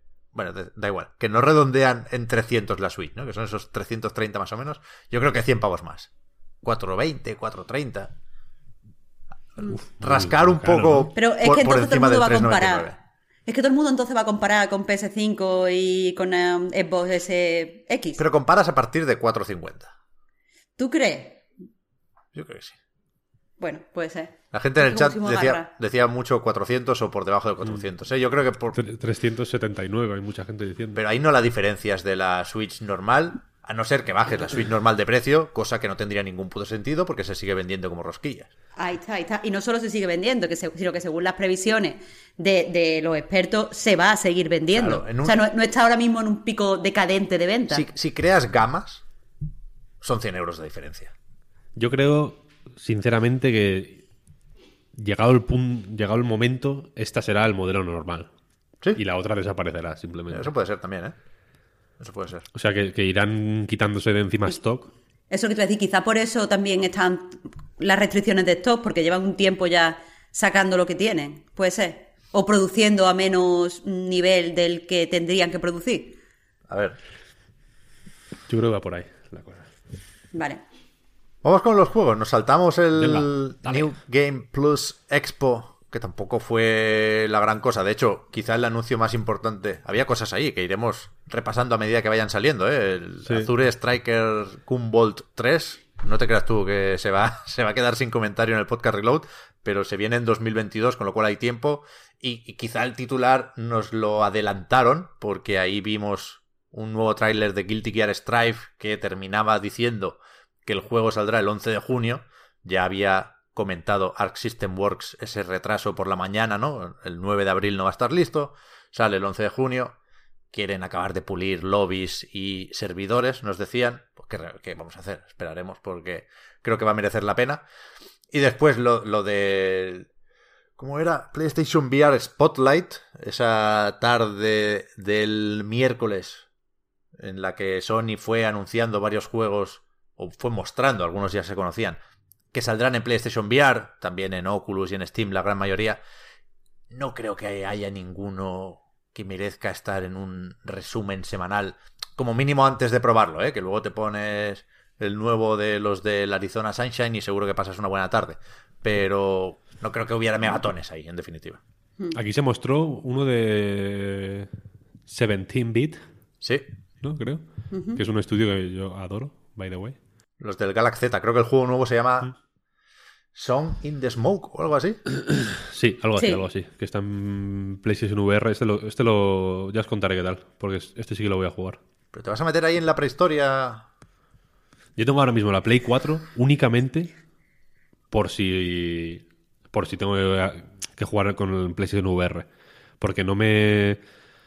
Mm, no sé si sigue. Hay, hay que pedir una mierda, ¿no? Pedir adaptador, para Un adaptador, no sé qué. En fin. No lo, no lo- entre pitos y flautas no lo hice. Yo te puedo Y- poner en contacto con gente que lo pidió porque era gratis, pero que no tiene el PlayStation VR, ¿eh? Y tiene el adaptador. Ah, bueno, no sé, o sea, como fuera. Tengo la Play 4, no me molesta, no me molesta. Pero sí que lo quiero, sí que lo quiero probar. Se Este. podrá pedir, supongo, ¿eh? todavía. No sé. Puede ser, sí. Por eso, decía que no ha habido noticias tampoco muy, muy, muy grandes esta semana, con lo cual yo creo que podemos dejar un espacio extra para los juegos que hemos estado jugando, que llevábamos unos pocos programas sin tener tiempo para hablar de esto. Así que empezamos con Bravely Default 2, por ejemplo. Eh, como quieras. Yo pensaba empezar con el Outriders, así que me has jodido el- los... Bueno, pues empezamos Los con planes. el Outriders, no hay ningún problema. O bueno, empezamos con el Bravely, si quieres, y luego terminamos para no hablar yo solo todo el rato. Vale. O sea, para no hablar yo solo, para no terminar hablando yo solo, quiero decir. Vale, vale, me parece bien. ¿Al Loop Hero Eh, has, has jugado más, Víctor, o qué? Eh, a- Antes teníamos, Hero teníamos la no he duda. parado de jugar. Teníamos la duda con Marta de si se comentó el avance del juego en el podcast Reload. Que tú, o sea, llevas Es que a un mí buen me suena tiempo que sí, visto. jugándolo mucho. Y no lo sé. No lo sé, pero ya que me lo has recordado, Loop Hero salió ayer. Os lo recomiendo. Porque es eh, acojonante. Es un juego bestial. Eh, lo anunciaron en los Game Awards, ¿fue?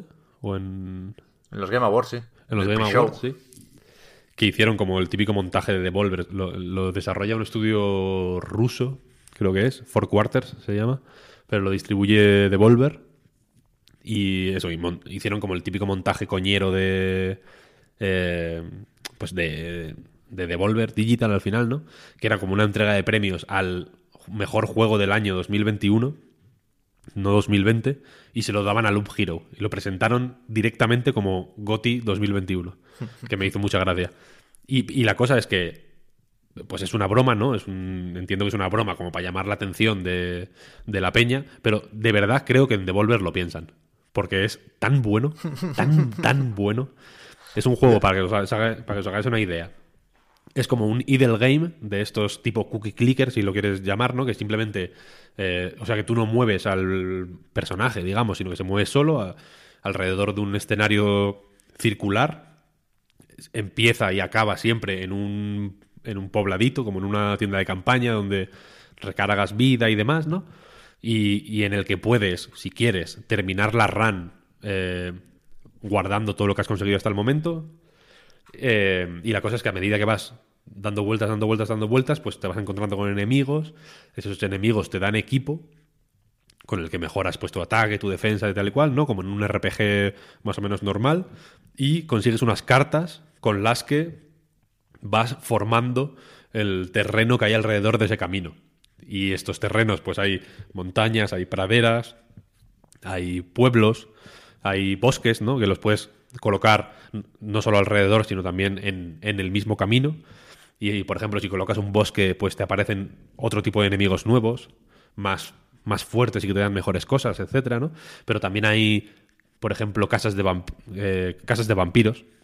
Creo que se llama Vampire House. como mansiones, mansiones de vampiros, ¿no? Y, por ejemplo, si pones una mansión de vampiro al lado de un pueblo el pueblo se convierte como en un sitio muy jodido y aparecen zombies y no sé qué, no sé cuál. Pero si aguantas tres vueltas al escenario, el pueblo de vampiros se, se convierte en una versión mejorada del pueblo normal, porque los vampiros protegen a los ciudadanos del pueblo. Y hacen muchas cositas de estas todo el rato, todo el rato, todo el rato. Entonces es un idle game, ya digo, pero como de acción. Que parece una cosa imposible, pero, pero aquí, claro, hay que estar muy atento a cuando recibes equipo, ponértelo, a qué tipo de equipo quieres, ¿no? Porque alguno te, mejora la velocidad de ataque, otro te mejora eh, la defensa, la magia, otro te da vampirismo, ¿no? Que es que cuando atacas a un enemigo recibes tu vida. La cuestión es que eh, hace todo este tipo de... te reclama atención de tantas formas y te obliga a, bueno, te obliga, te, anima a pensar estratégicamente de, de, una forma tan, joder, ingeniosa y, y, agradable que lo que al principio son runs, como que vas eh, un poco probando cosas o poniéndote solo, yo qué sé, los escudos que más defensa dan o las armas que más ataque dan, se van convirtiendo en cosas muy a largo plazo, en plan, vale, voy a hacer una run solo mm, de vampirismo, ¿no? Para que si me dan una hostia y me quitan 500 de vida, yo dé otra y recuperar 1000, ¿sabes? Porque, es, porque lo he llevado hasta el, hasta el extremo. He hecho un min-max eh, bestial. y luego, a medida que vas jugando, vas mejorando un campamento base, por así decirlo, que con otra peña que está en tu misma situación, que es que estás ahí como en un bucle temporal eh, jodido y por eso los, eh, los mapas son eh, distintos cada vez que empiezas una partida, bla, bla, bla. vas desbloqueando nuevas clases que se juegan de forma totalmente distinta. Hay un rogue, por ejemplo, un pícaro, digamos, ¿no? El diablo se llama pícara, pues aquí se llama pícaro. Que, que se juega de forma totalmente distinta al guerrero más, más normal, porque no recibes equipo a medida que vas jugando, sino que vas matando enemigos, vas matando, matando, matando, matando, matando, matando, y cuando vuelves al poblado tuyo, a la base, digamos, al, campamento, recibes todo el equipo de golpe. Entonces tienes que planificar, no la run un poco a salto de mata, a lo que a, ver a ver lo que te va viniendo, sino planificar la vuelta entera, ¿no? En plan, vale, esta vuelta la voy a hacer con estos recursos y con esta build, digamos, porque hasta que vuelva al campamento no voy a poder modificarla. ¿no?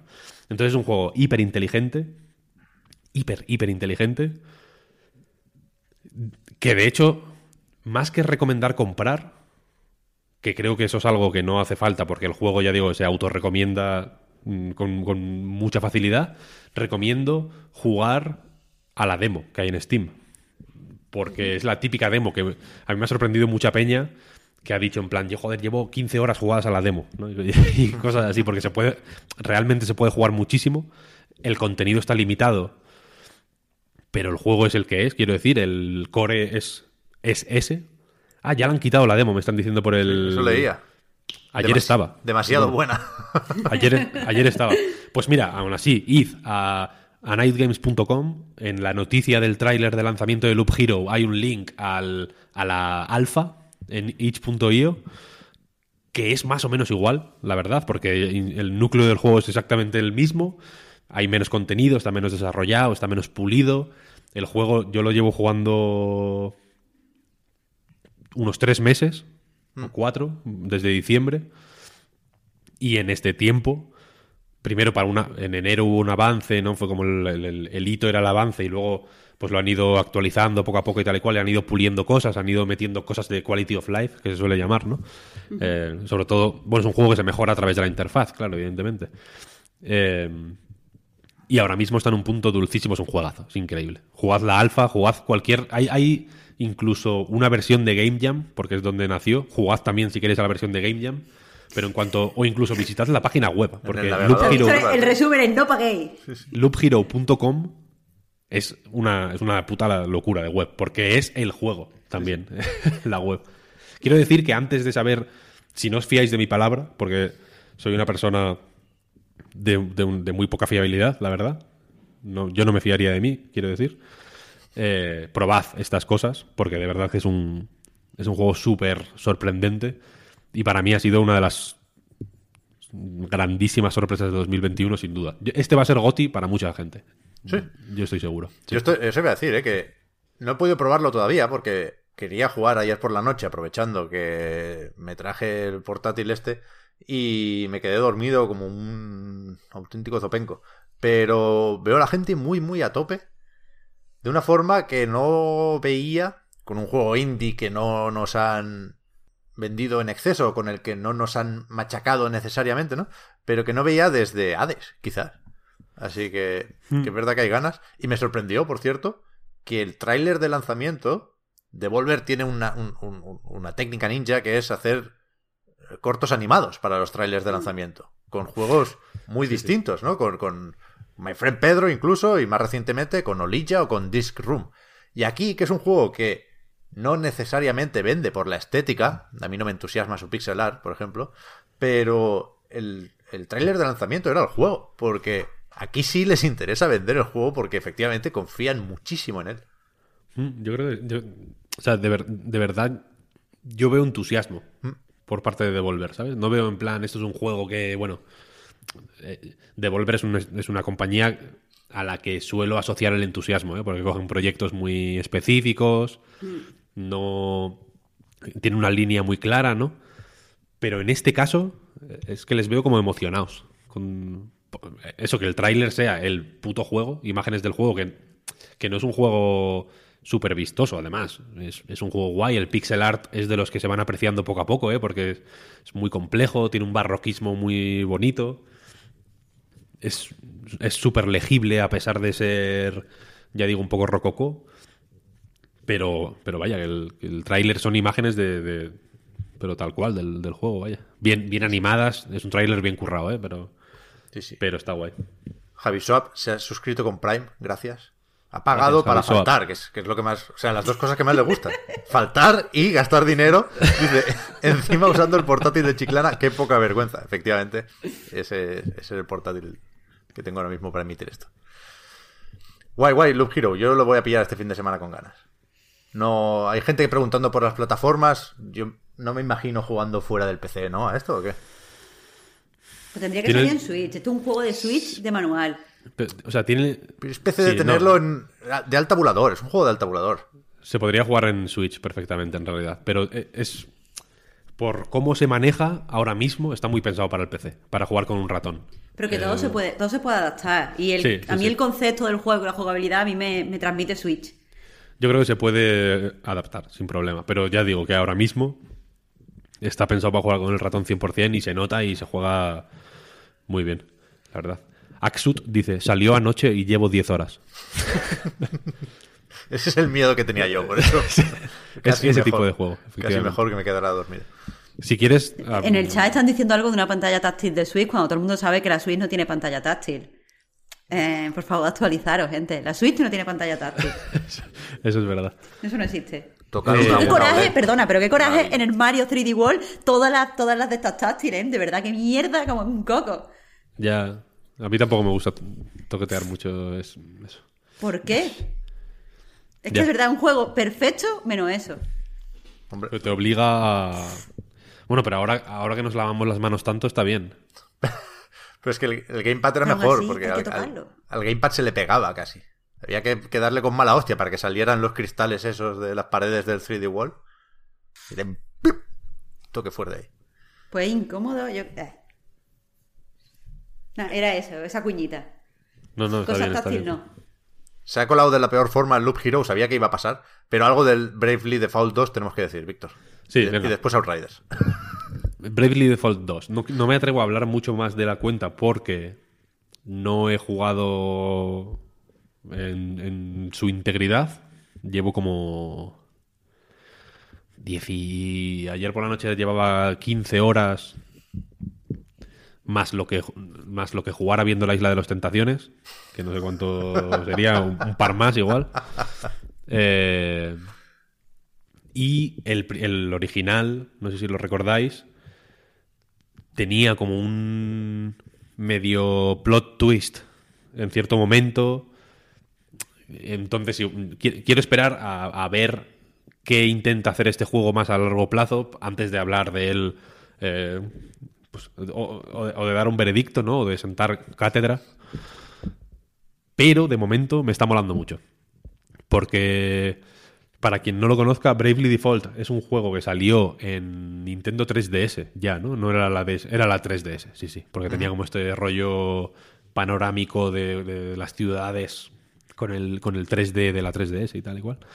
Eh, y que es un JRPG muy JRPG hasta el punto de que comprendo que hay gente que lo confunda con un meta JRPG. Porque coge, sin ser eh, obviamente parte de ninguna gran saga de, JRPGs, coge más o menos todos los tropos, todos los eh, lugares comunes, todas las best practices de los JRPGs, las resume, las condensa, les da una vueltecita, sobre todo en el sistema de combate, y ya digo que incluso se anima a, meter algún plot twist o algún eh, pequeño cambio de tercio inesperado que también tiene que ver con el gameplay. Eh, Bravely Default 2, aunque el título pues parezca decirnos eso, no es la segunda parte de Bravely Default, sino que técnicamente es la tercera, porque en 3DS salió también Bravely Second, que fue la segunda. Y, aun siendo la tercera parte, es un juego que se puede jugar eh, sin haber jugado a los anteriores, es una historia eh, nueva, que de nuevo pues hace lo mismo, ¿no? Coge los una serie de lugares comunes de los JRPG, en este caso como unos cristales, eh, rollo Final Fantasy, por entendernos, que hay que recuperar y no sé qué. Hay una serie de hay un grupo de aventureros, pues cada uno de su padre y de su madre, que mm, acompañan a una princesa a recuperar los cristales, no sé qué, no sé cuál. Hay uno que se llama Elvis, que, que tiene acento argentino, etcétera, etcétera.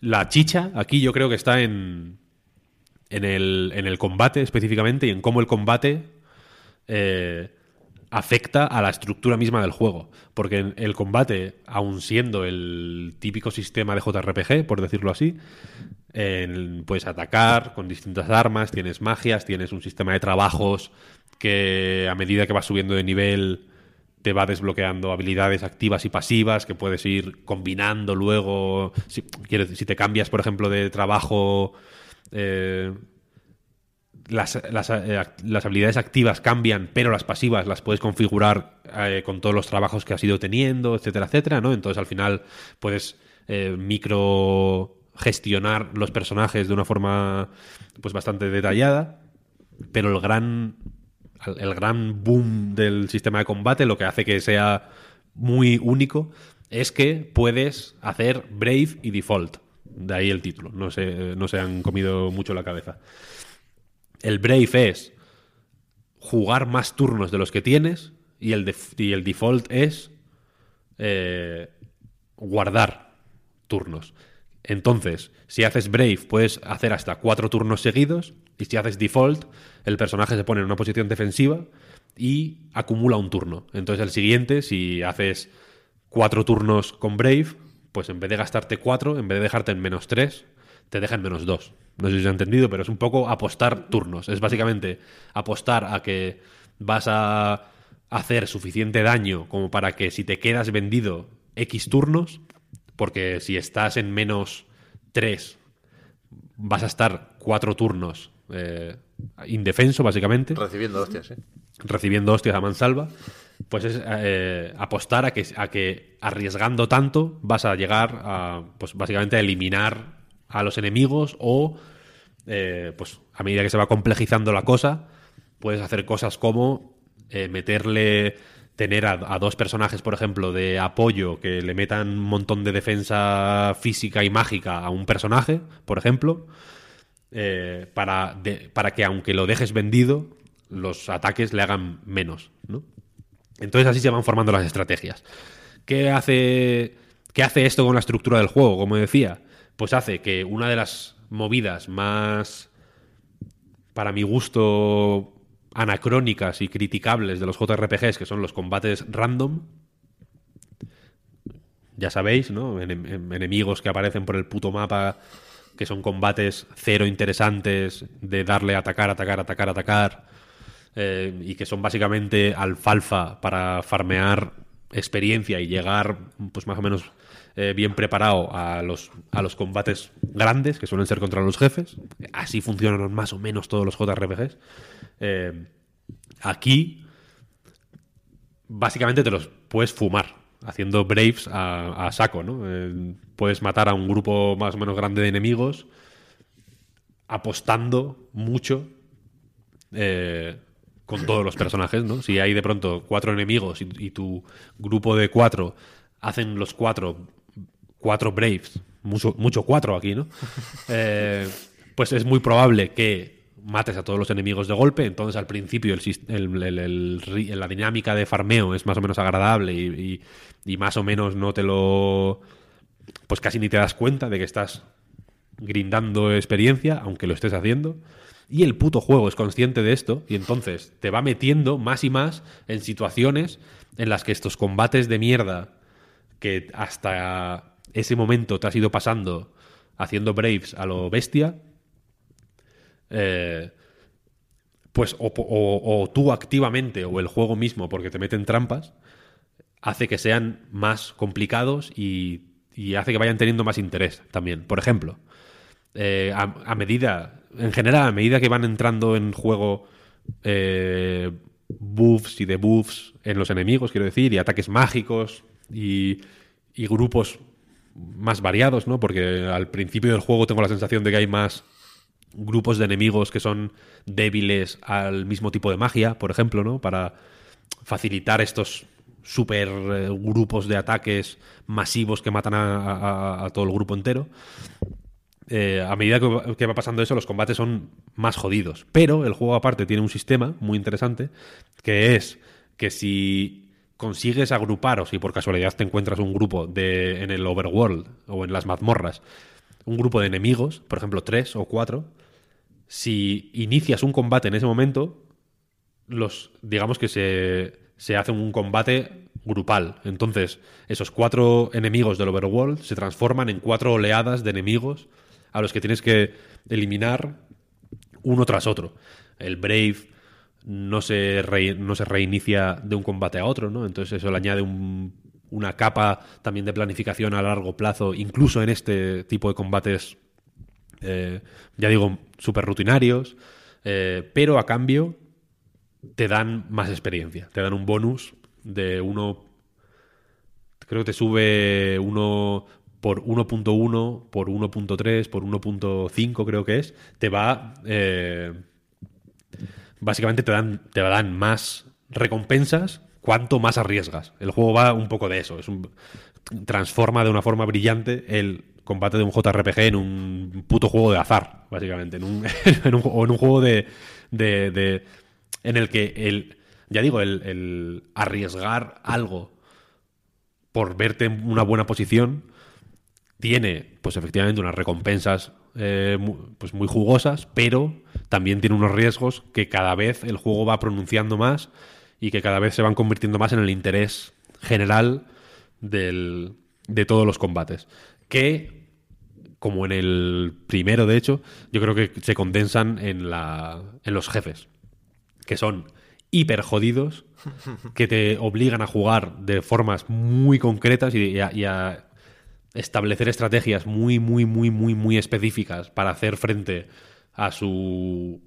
a, a lo que hacen ellos, a su naturaleza, vaya, y a sus puntos fuertes, a sus puntos flacos, y a cómo interactúan con sus aliados, detenerlos, etcétera, etcétera.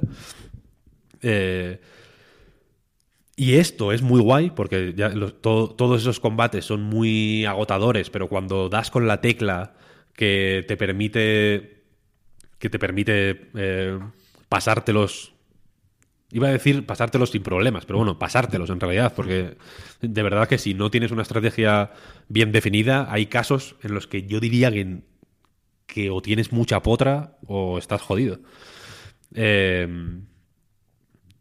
y, y es un poco una espada de doble filo porque es donde más se le ve un, un desequilibrio al juego que yo creo que es eh, que es algo hecho a joder a voluntad ¿vale? Que no, no creo que sea un error sino que es algo que el juego busca intencionalmente pero por ejemplo en el en el, overwo- en el overworld vaya en las mazmorras en, en las zonas donde puedes pulsando y dar un espadazo que es básicamente las zonas donde te puedes cruzar con enemigos al final eh, para para mm, digamos, indicarte visualmente en qué, en qué posición estás respecto a los enemigos, eh, te hace que si, si un enemigo te ve y va a por ti, es que, digamos, estáis al mismo nivel.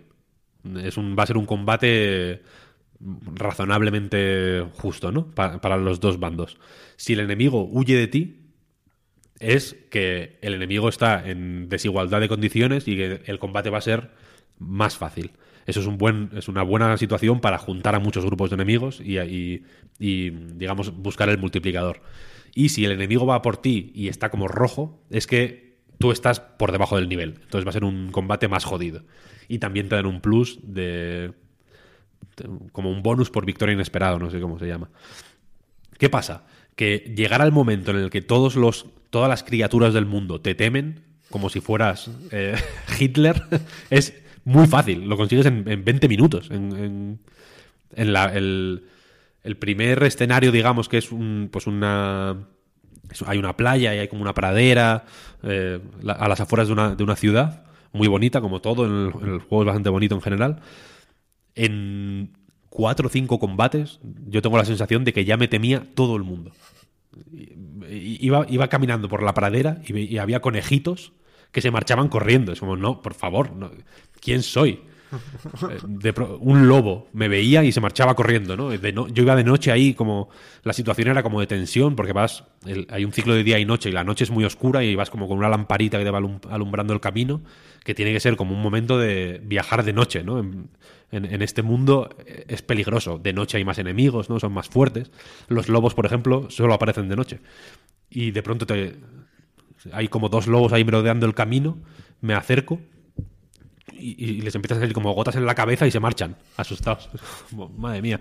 Y aún así, y aunque el mundo parezca decirte que eres... eh, joder. mm, Que estás indefenso en la oscuridad. Sí, no, y... No, no, no, no, no, digo, aunque el mundo... Porque, porque los enemigos huyen de ti. El- Claro, por eso el- que, que como que el juego quiere que te sientes indefenso, pero no te sientes. No te- claro, no te lo sientes y tú dirías que, bueno, si todo, si eres básicamente eh, ¿Cómo se llama el de. Estaba buscando. El de los guardianes. De, bueno, el de los vengadores que, tiene- que, que- que mata como la mitad del mundo. Thanos. Thanos. Aunque, aunque pareces Thanos, ¿no? Porque todo el mundo te teme como si fueras el mayor peligro del, de- del mundo en ese momento, el ser vivo más peligroso del planeta. Eso no quiere decir que estés preparado para el jefe final. Al revés. Quiero decir, eh, hay veces que. No sé si fue en la tercera mazmorra o en la tercera, cuarta mazmorra. Desde el principio. O sea, desde, la- desde el momento en el que puse un pie en esa puta mazmorra. Todos los enemigos me huían. Y yo pensé, bueno, aquí voy en moto. Esto es increíble. No, no tengo ni que hacer ningún combate. ¿no? Pi- Piensas, ¿para qué? Si, ya si digamos, si digamos el- el tipo de combate estándar de esta mazmorra, ya pues ya me lo hago con la polla, pues voy a ir al jefe directamente, me curro mi estrategia, pero bueno, estoy totalmente preparado. Error. Error. Error absoluto, porque nunca Pero estás... es un poco error de novato eso, Víctor, tío. Honestamente, perdona que te lo diga. Joder, joder. Sí, sí, sí, se me- Es muy error de novato Hay no un- pensar que aunque porque, yo qué sé. Hay una criatura gigante que me saca 20 cabezas. Si yo mido un metro setenta, esta criatura mide 5 metros. Con un solo ojo, que lanza unas magias locas, que, que tiene unos brazos gigantescos que, que de un puñetazo me pueden aplastar. Y esta criatura se, va- se marcha corriendo al verme. Pues yo digo, bueno, Eso, eso pasa en el persona, sí.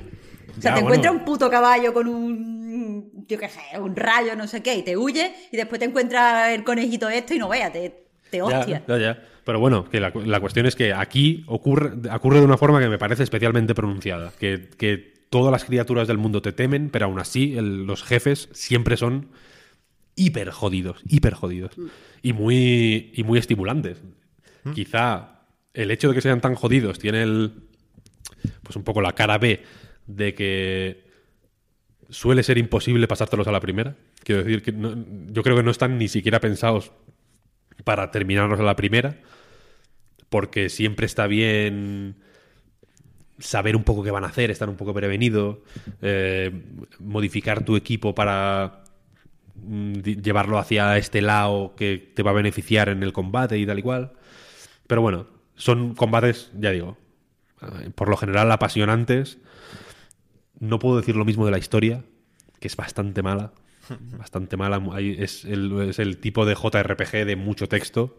Yo sé que hay mucha gente que le, que le encanta ese, ese formato o la fórmula de las conversaciones infinitas sobre, sobre nada, a, a mi parecer.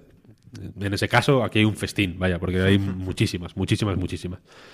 Eh, yo al principio me las leía todas, ahora me leo solo las principales. Hay, no, pero hay, hay escenas más curradas, hay escenas que, que ni siquiera tienes que darle tú a la A para pasar los globos de, de texto, ¿no? Que, que, que sí que son como de acción y hay escenas en... Joder, que, que- que se nota que son principales.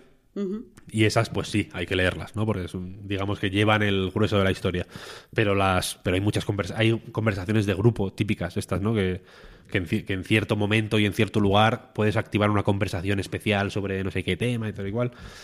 Mm, son muy irregulares para mi gusto. Vaya, hay algunas que son ingeniosas o que están bien, pero en general son un poco ton- tontas de más. Vaya. Yo no sé qué van a hacer con esto. Bueno, antes me gusta mucho ver en el chat gente que va entrando y, y- y- y nos, nos saluda ya atormentada por el anuncio de Kiko Rivera de Dominos, que se ve que está saltando mucho. Es li- literalmente lo primero que hemos dicho hoy, hasta el punto de que todavía no habíamos empezado el programa en serio cuando hemos hablado durante un buen rato de ese tema. Pero lo, he, visto varias, varias veces en el chat. Y, y después yo creo que aquí otra vez el, debate de la vigencia o la relevancia o llámalo como quieras del JRPG. Yo creo que hay que hacer las paces con el hecho de que este tipo de juegos son para gente que quiere hacer todo lo que propone el juego. No solo que tiene cierto interés por el sistema de combate o por la historia o por la estética, sino que le gusta grindear, digamos. Es un poco como con los Musous, ¿no? Los Musous no quieren convencer a nadie. Si te gusta bien y si no, pues a otra cosa.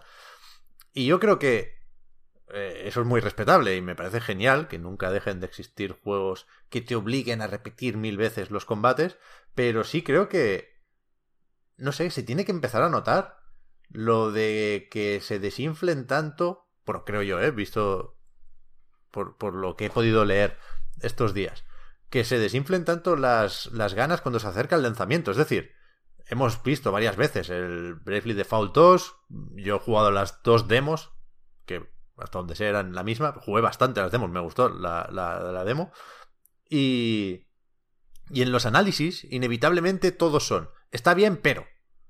Quiero decir, no solo que le encuentran pegas y te las comentan en el penúltimo párrafo, ¿eh? que esto pasa con todos los juegos. Pero ya en el, en el resumen, eh, debajo del titular, debajo de análisis de Bravely Default 2, la...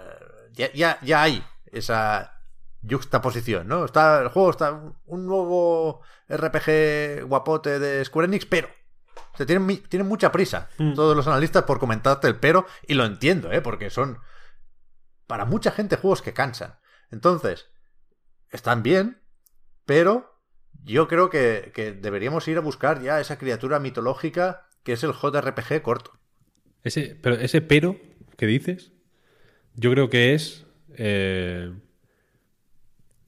un escudo, ¿no? Porque la historia es mala. Quiero decir, a mí que no venga nadie a decirme que la historia es buena, porque I'm sorry, pero eh, es, genérica a, propósito. Quiero, decir que prácticamente mm, parece que hace la pirueta de ser lo más genérica y lo más eh, previsible que se puede ser, haciéndolo bien, quiero decir, cuidándolo, que los textos estén bien escritos. No quiero decir que sea que sea que esté hecha al tuntún o que o que, o que, o que sea mala, incluso, ¿no? Pero, pero buena tampoco es. Mm, quiere decir que esté mal hecha, pero no es una buena historia. Ni la narrativa es eh, en el sentido de cómo, de cómo se desarrolla o cómo se. Eh, joder, ¿cómo decirlo? Cómo, cómo, se te transmite a ti esa historia. Es. Eh, pero decididamente genérica. Y entonces ese pero es un escudo, ¿no? Como no, no, el juego es la hostia, pero tiene estas cosas. Yo estoy haciendo el ejercicio con este juego, le ha caído a él, no es que no es que crea que sea especialmente bueno o, necesario hacer ese ejercicio en este juego, pero yo estoy haciendo el ejercicio de ignorar simplemente la, mayoría de mierdas que, no que sé que no me van a interesar, porque es que las primeras dos, tres horas me lo leía todo, hablaba con todos los personajes, las conversaciones de grupo me las, me las miraba como si me fueran a, abrir los ojos de alguna forma, ¿no? O a desvelarme algo que me fuera a cambiar la forma de pensar en el juego, lo que sea. Ahora simplemente me lo tomo, pues, un poco, me he tomado la chill pill, podemos decir. Pues me, eso, me veo los vídeos, cuando hay vídeos así guapotes, más de pues, escenas de acción o, movidas que ocurren, que sí que son, ya digo, importantes, que, que se ven, quiero decir, se nota en, de forma intuitiva en el primer segundo que esa escena va a ser importante, pues la veo. Pero las que entiendo que no van a ser importantes ni las miro. Cuando entro a un pueblo no hablo con nadie, me da igual. Pulso el stick derecho que te hace, que te hace un zoom para afuera y te permite ver una panorámica de toda la ciudad. Al hacer eso, solo se te destacan donde hay conversaciones que empiezan misiones secundarias y voy a esas directamente y ni las presto atención porque es como, oye, Buah, es que no sé qué, tal, bla, bla, bla. Te cuenta una chapa de mierda y luego la misión es vete a no sé dónde y mata a tres duendes. y vas, matas tres duendes y vuelves. Y, te dan un premio. Te dan, yo qué sé, una gema, una gema que te da más 15 de defensa mágica. Guay. Quiero decir, el, perfecto. Entiendo que al final eh, este tipo de misiones son una manera, pues más o menos Mm, desarrollado, más o menos simpaticotas, si lo quieres decir así, de, darte este equipo, que de otra forma quizá lo tendrías que comprar. Es básicamente eh, o pagas 2.500 por este por esta gema o se la, o la consigues de esta paisana que, te, que quiere que, que, te cobra en tiempo, ¿no? o sea, que te cobra los 20 minutos o, los, o menos, vaya, las misiones secundarias la mayoría se hacen en 5 minutos, eh, que, te va, que te va a costar esto. Y el juego es tan consciente de esto que tiene un sistema que es brillante, que es, eh, no sé cómo llamarlo, un sistema de navegación. De, marítima. Hay una señora en, los pueblos que te permite iniciar eh, expediciones. Estas expediciones son básicamente un, sistema que te va dando objetos de forma random. Cada 12 horas. El límite son 12 horas de expedición. Entonces, cada 12 horas, si, si vas a la señora esta, te da los resultados de la expedición. Y estos resultados de la expedición son eh, unos bollitos, bollitos vigorizantes, se llaman. Y orbes. Me comía una hora. Jo, yo también tengo mucha hambre. Ya, yo también, yo también, Uf, yo también. menos mal que lo ha dicho. Y te da, pues eso, te da tu. Te da unos bollitos que te permiten subir stats de forma permanente. O sea, no son objetos que te dan buffs temporales a la magia o lo que sea, sino que te permiten mejorar los stats para siempre. Y te dan los orbes que te dan o experiencia o PT, que son los puntos de trabajo. Que son los que hacen que los trabajos evolucionen. Entonces, en un par de días haciendo expediciones que salen más o menos bien, joder, pues te puedes subir un- unos cuantos niveles ¿eh? de los trabajos o te puedes subir los stats un montón. El juego mismo te presenta este sistema de navegación como un recurso para la gente que no tiene tiempo para subir de nivel a mano, digamos, ¿no? Entonces, eh, es, una, es una buena forma de ir un poco chetado, entre comillas, y de hacer el juego menos intensivo a nivel de tiempo y de poder centrarte al final en lo que importa, de verdad, para mi gusto, al menos, que son estos combates grandes que, que son la mega hostia. Aparte de eso, pues eso, a nivel gráfico sé que los modelos, sobre todo, no hay gente que no, que no está muy convencida con ellos. A mí me parecen bonitos. Tampoco me parecen la hostia, pero me parecen bonitos. Se ve un poco feo de más el juego. Se ve un poco más un Real Engine de, de lo que me gustaría, sinceramente.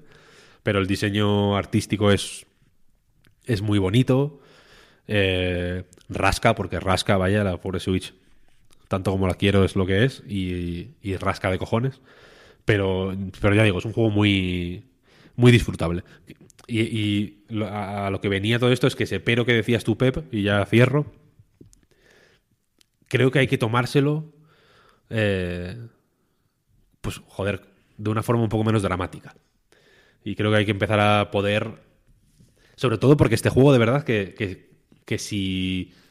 Yo tengo la sensación de que si me, si me estuviera saltando todos, todos, todos los vídeos, me daría igual, honestamente. O sea, quiero decir, no me, estaría disfrutando el juego igualmente. Porque, porque aporta tanto, ofrece tanto, es tan complejo para, para los que, como es mi caso, disfrutamos de, lo- de un sistema de combate sin contexto. A mí, me- de verdad que si este juego fuera combates sin ningún contexto, mm, bien, porque son combates, joder, con, con mucha chicha y muy densos y con mucho que morder. ¿eh? Son, creo que merece la pena dedicarle 50, 60 horas o lo que sea eh, para eh, lo que no sé cómo de largo es. Imagino de por ahí, ¿no? 40, 50, 60 orillas. Es lo que suelen durar estos juegos. Eh, si solo fuera combate, yo creo que serían 50 horas de combate bien, bien aprovechadas, vaya. Entonces eso, ya digo, yo no tengo ningún complejo en ese sentido. Mm, Me da igual la historia, pero lo estoy gozando como un perro. Bien, bien, bien. Con el Outriders, ¿qué hacemos, Víctor? Con el Outriders... ¿Qué hacemos? ¿Quieres decir que si lo comentamos o qué hacemos en plan... Bueno, como si fuéramos... tómatelo como quieras. O sea, tendremos ocasión de hablar del juego cuando salga, el 1 de abril. Tuvieron que aclarar que no era una broma. Pero, no sé, hoy hemos leído que hay dos millones de jugadores en esta demo. Y a mí me parece un juego del que se puede hablar. No necesariamente bien, tampoco mal por joder, pero es un juego yo creo que significativo. Más por los problemas que representa que por las pasiones que despierta.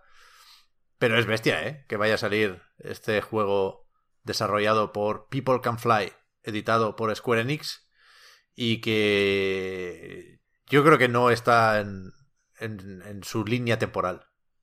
O sea, vengo de jugar también al 13 Sentinels, que va todo el mundo ahí viajando por el espacio-tiempo y, y yo creo que un Rider se ha perdido. O sea, que es un juego que puedo suponer que se puede mirar, ¿eh? se anunció hace una barbaridad de tiempo. De hecho, antes de ver cómo eh, lo presentaron, creo que recordar que en un, en un evento de Square Enix vimos a gente trabajando, ¿no? Ese momento Electronic Arts de todavía no te puedo enseñar el juego, pero mira, en este ordenador lo estoy haciendo yo. Antes de eso ya creo que People Can Fly publicó una nota de prensa diciendo que estaba desarrollando un juego con Square Enix. Quiero decir, es fácil buscar o localizar en el tiempo el origen de Outriders, ¿no? Y yo creo que ha pasado demasiado tiempo desde entonces, que han tardado mucho en hacerlo. No sé muy bien por qué, la verdad. Pero, claro, te pones a hacer algo así viendo el éxito de un Destiny, por ejemplo, o del primer The Division incluso, de un Borderlands, si me apuras, ¿por qué no? Y hasta qué punto se ha desgastado la fórmula y se ha manchado una vez llegamos a principios de 2021, es increíble.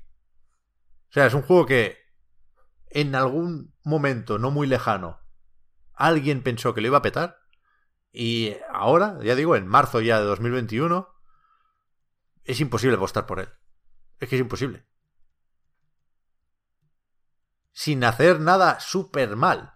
Porque a mí, en el avance, Víctor, te quejabas del game feel, del, del impacto de, de los disparos y de las habilidades, a mí no me parece especialmente mal. No me parece brillante, pero no me parece un juego que se juegue mal. Pero sí me parece una propuesta que es lo último a lo que quiero jugar ahora mismo. Es un juego viejo, tío. Es un juego romo. Ese es mi. El adjetivo que. Si tengo que poner un adjetivo, es romo. Es un juego que no tiene no tiene filo, tío, no tiene, no tiene dientes. Es un juego que te muerde con, la, con las encías, tío. Me encanta que siempre Víctor dice una metáfora, pero la tiene que, la tiene que ir elevando. Ayer, es como estaba viendo, estilo, tío. Ayer estaba viendo una serie con mi hijo. Breaking Bad. No, no. Se llama A Daggy. Es una serie de un perrito que es.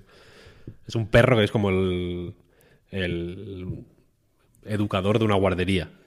Y hay, hay unos bebés, se supone que son como un pulpo, un cocodrilo, son como animalitos, ¿no? Y en el capítulo de ayer hacían eh, batidos. Era como sobre los sabores, ¿no? Para explicar los sabores, básicamente. Y iban probando los batidos que hacía cada uno y, y los describían, ¿no? Y uno de los batidos, que luego se descubría que estaba hecho de con, mucha agua y una uva. ¿Qué?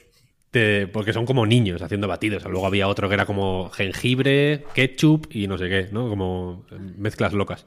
Pero de este, que era, que era todo agua y solo una uvita, lo describían diciendo es, que me parece una descripción absolutamente brillante, es como si un charco te susurrara. Ya.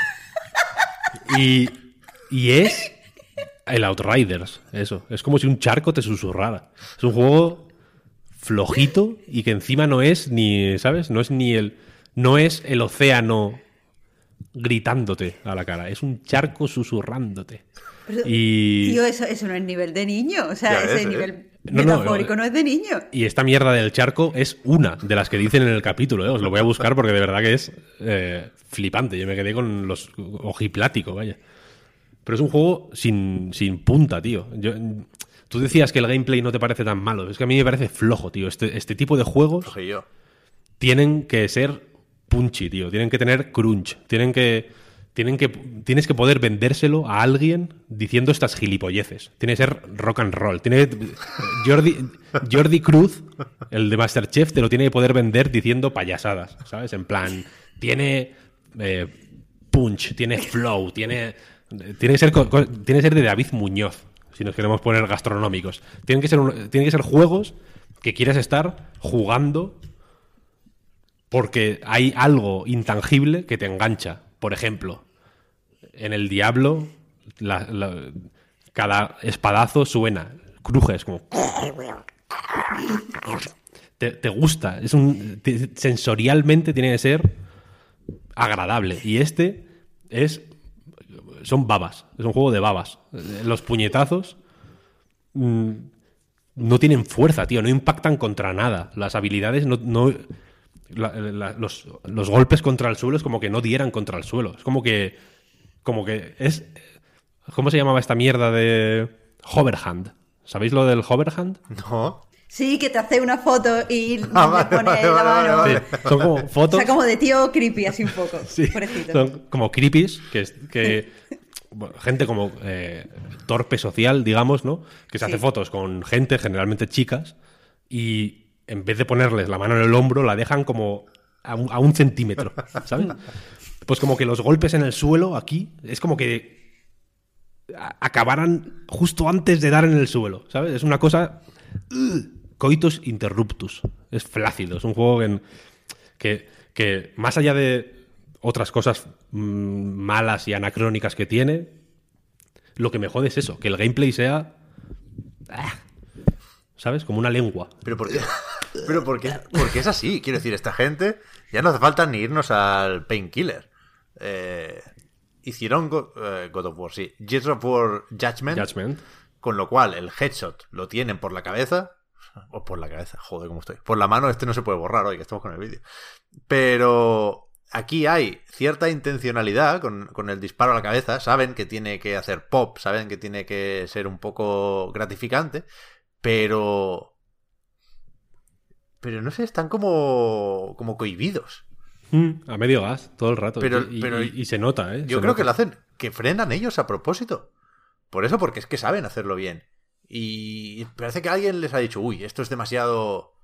demasiado radical, demasiado contundente. Tiene que ser un poco más suave, porque si no la gente se va a cansar de jugar. Y esto es un juego como servicio y tiene que estar la gente aquí 500 horas. Y no va a pasar, es que no va a pasar. Es que, es que sabe mal cuando lo ves a venir de una. de una manera tan clara. Y. Y es que no hacen nada por. por poner el foco en el gameplay. Porque, por ejemplo, tarda en arrancar el juego una barbaridad. La demo es más o menos larga por eso, porque al principio hay. "Oh, Venimos aquí, la Tierra la hemos destruido, mandamos dos naves para colonizar nuevos planetas, y una explotó y no sé qué. Y cuando llega una tormenta alienígena, no sé qué, el, el primer superpoder, que es, que es lo que mola aquí, pues igual lo ves al cabo de una hora y cuarto. Que suena a poco, ya lo sé, ¿eh? pero es que de verdad que esa hora es muy dura. El principio del juego es muy duro. Muy duro. Sí, sí. Sí, sí. Y. Aparte, cuando estás jugando a lo mejor al juego mm, en sí, se te hace más llevadero porque estás esperando dedicarle mucho tiempo. Pero si lo que estás es probando el juego, tú quieres probar ya la mandanga, no quieres, no quieres mierda, ¿no? A mí me parece. Eso es lo que más jodido me parece, claro, que al ser una demo, que está llamada, digamos, a, a traer ventas, básicamente, ¿no? Y sí que es cierto que compararlo con Destiny o con juegos así pensados a. a lo infinito, digamos, es un poco injusto. Igual es más justo compararlo con Borderlands, que tiene un, que tiene un final y demás, pero sí que está pensado para jugar a saco, en realidad, ¿no? Eh, es un juego de loot, de tienes que querer conseguir el loot. El loot ni siquiera cae a un ritmo particularmente No. estimulante, ni, ni el loot que cae mm, te cambia la forma de ver el juego, ni te, te- Puedes incluso lootear y no darte cuenta y tener ahí un casco perdido que cogiste hace dos horas, y no, ¿sabes? Y ni, y ni te lo has puesto. Y que te, que te quitan las ganas. Quiero decir, el loot ya tiene una serie de connotaciones negativas que justo esta semana o la pasada, estos últimos días, hemos hablado de que Electronic Arts no lo quiere ni volver a intentar con el Anthem. Ayer leíamos que en un alarde de imaginación, que no sabemos de dónde viene, eh, Crystal Dynamics y Eidos Montreal y Square Enix han decidido que sea más difícil subir de nivel en Marvel's Avengers. Es decir, han tomado la decisión de hacer el juego más pesado. Que igual la gente no lo está jugando porque le parece poco pesado. Vamos a hacerlo un poco más pesado. Venga, pues aquí Ese, ese es el problema. la- la- las connotaciones negativas y la pesadez del loot, que puede funcionar en un juego que lo hace todo tan bien que te atrapa durante horas y horas y horas, evidentemente, cuando las cosas salen bien, sabemos qué se pretende y por qué salen bien, ¿no? Pero yo en este juego, que necesita ayuda, digamos, que no me atrae ni por la historia, ni por la estética, ni por nada, que lo primero que coja sea una pistola oxidada, una escopeta oxidada, que vaya sin botas, que lo primero sean los pantalones de vagabundo. O sea, todo es el éxito. El éxito, sí, joder. Todo es el léxico que te recuerda que estás en la mierda y que vas a empezar a disfrutar dentro de a lo mejor 20 horas, es en plan, paso, paso, Hmm. paso. Bueno, pero tienes, para compensar, yo creo que deberías tener los, las habilidades activas estas, ¿no? En realidad, y, y jugar un poco con los poderes y con cómo se... Claro, pero a lo mejor que tiene que ofrecer el juego en el principio, aunque sea. Claro, cómo se coordinan entre ellos también, porque el- la demo es muy generosa. Quiero decir, yo no tengo nada en contra de la demo y de hecho ya he dicho varias veces que me caen bien esta gente y que, les deseo lo mejor. ¿eh? La demo me parece buena idea en general y sobre todo si eso, si te permite jugar... mm, Tiene, tiene cro- crossplay y toda la hostia, vaya, es una demo eh, contundente. Pero yo creo que, el, o sea, que mi, mi problema no es tanto que no me estimulen la parte del cerebro que me gustaría que me estimularan, sino que sí lo veo pocho. Porque no, por- no, no, no le veo. No le veo el, el golpe que tiene que tener. Las armas las veo flojas. La, la escopeta la veo muy, muy pochilla. Es que me, me sorprende, sobre todo viniendo de. De. Joder, del Bulletstorm. ¿no? Que es todo lo contrario. Es un juego. mm, en el que le metías una patada a un pavo para tirarle a un, un cactus y te daba y te salía un mensaje a lo loco de bonus, ¿sabes? De- era, era, era un juego muy con mucha fuerza, ¿no? Y viniendo, evidentemente, este juego yo entiendo que se parezca a Gears of War o se puede ver la, la línea temporal de desde Gears of, War 1 hasta Outriders en el hecho de que, joder, desde el primer Gears of War, People Can Fly ha trabajado con Epic en, ports, luego en el Judgment, yo di- diría que llevaron casi todos, casi todo el desarrollo ellos, ¿no? Aunque lo Sí. supongo que Epic co-desarrollaría un poco, puliría o guiaría o lo que sea, pero es un juego de People Can Fly al final. Entonces entiendo que se parezca a eso, ¿no? Lo han mamado toda la vida, digamos. Pero el Gears of War 1, el primero, tiene más fuerza. Eh, las armas son más potentes. Los diálogos son mejor estúpidos.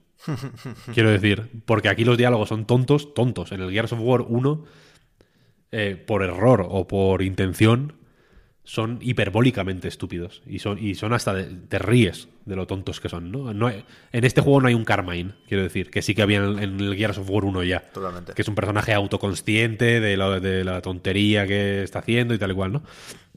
Eh, y, y ha- hay un detalle en este que me parece clave, que es cuando corres, se activa como un blur que yo creo, yo creo que quiere imitar la cámara, lo que en Gears of War llaman la cámara de guerra. Que es este, esta cámara así que se menea mucho, que, que te impide ver con claridad lo que ocurre a tu alrededor y que quiere recordar a, pues, a cuando los soldados en la guerra van corriendo así, eh, resguardándose del fuego enemigo, que es un momento en el que tienes claro hacia dónde quieres ir, pero que no tienes la capacidad, porque la situación es la que es, de afinar, ¿no? Entonces es como que vas corriendo, es un, es un efecto que en el Gears of War 1 funciona de puta madre, que ha funcionado... Yo creo que en, en general en los Gears of War es en los únicos juegos, o, en, o en, en los juegos en los que mejor ha funcionado este recurso, los que mejor lo han llevado siempre. Y aquí es un... eh, mal, o sea, está mal. ¿Sabes? Es como queremos hacer esto, pero no nos ha salido. Y se ve un blur muy feo, que, no, que tampoco dice nada. El juego es súper confuso. Los combates, por cómo se comportan los enemigos, a mí me da la sensación de que siempre acaban en situaciones pochas. En plan, tú empiezas en el punto A, ¿no? Y tienes que llegar al punto B, por ejemplo. O, el final, o la, la conexión con el siguiente paso es el punto B. Por el medio hay un montón de coberturas, un montón, en fin, está el campo de batalla, digamos, ¿no? Entonces tú vas abriéndote paso ahí a duras penas, pam, pam, matando a este, te- poderes, tal, no sé, no sé, no sé cuál, llegas hasta el punto B, matas al último, al último enemigo, que debería ser, debería ser un momento fantástico, y de pronto hay otro puto enemigo en el punto A, esperándote, que te está disparando desde ahí, como... pa, en otra cobertura, es como un momento de gila, de chiste de gila, tío. Es un- de- dos ahí perdidos en, un campo de batalla, an- anticlimático, y, eso en las misiones un poco más desarrolladas, ¿no? Luego las que son así como hordas y tal,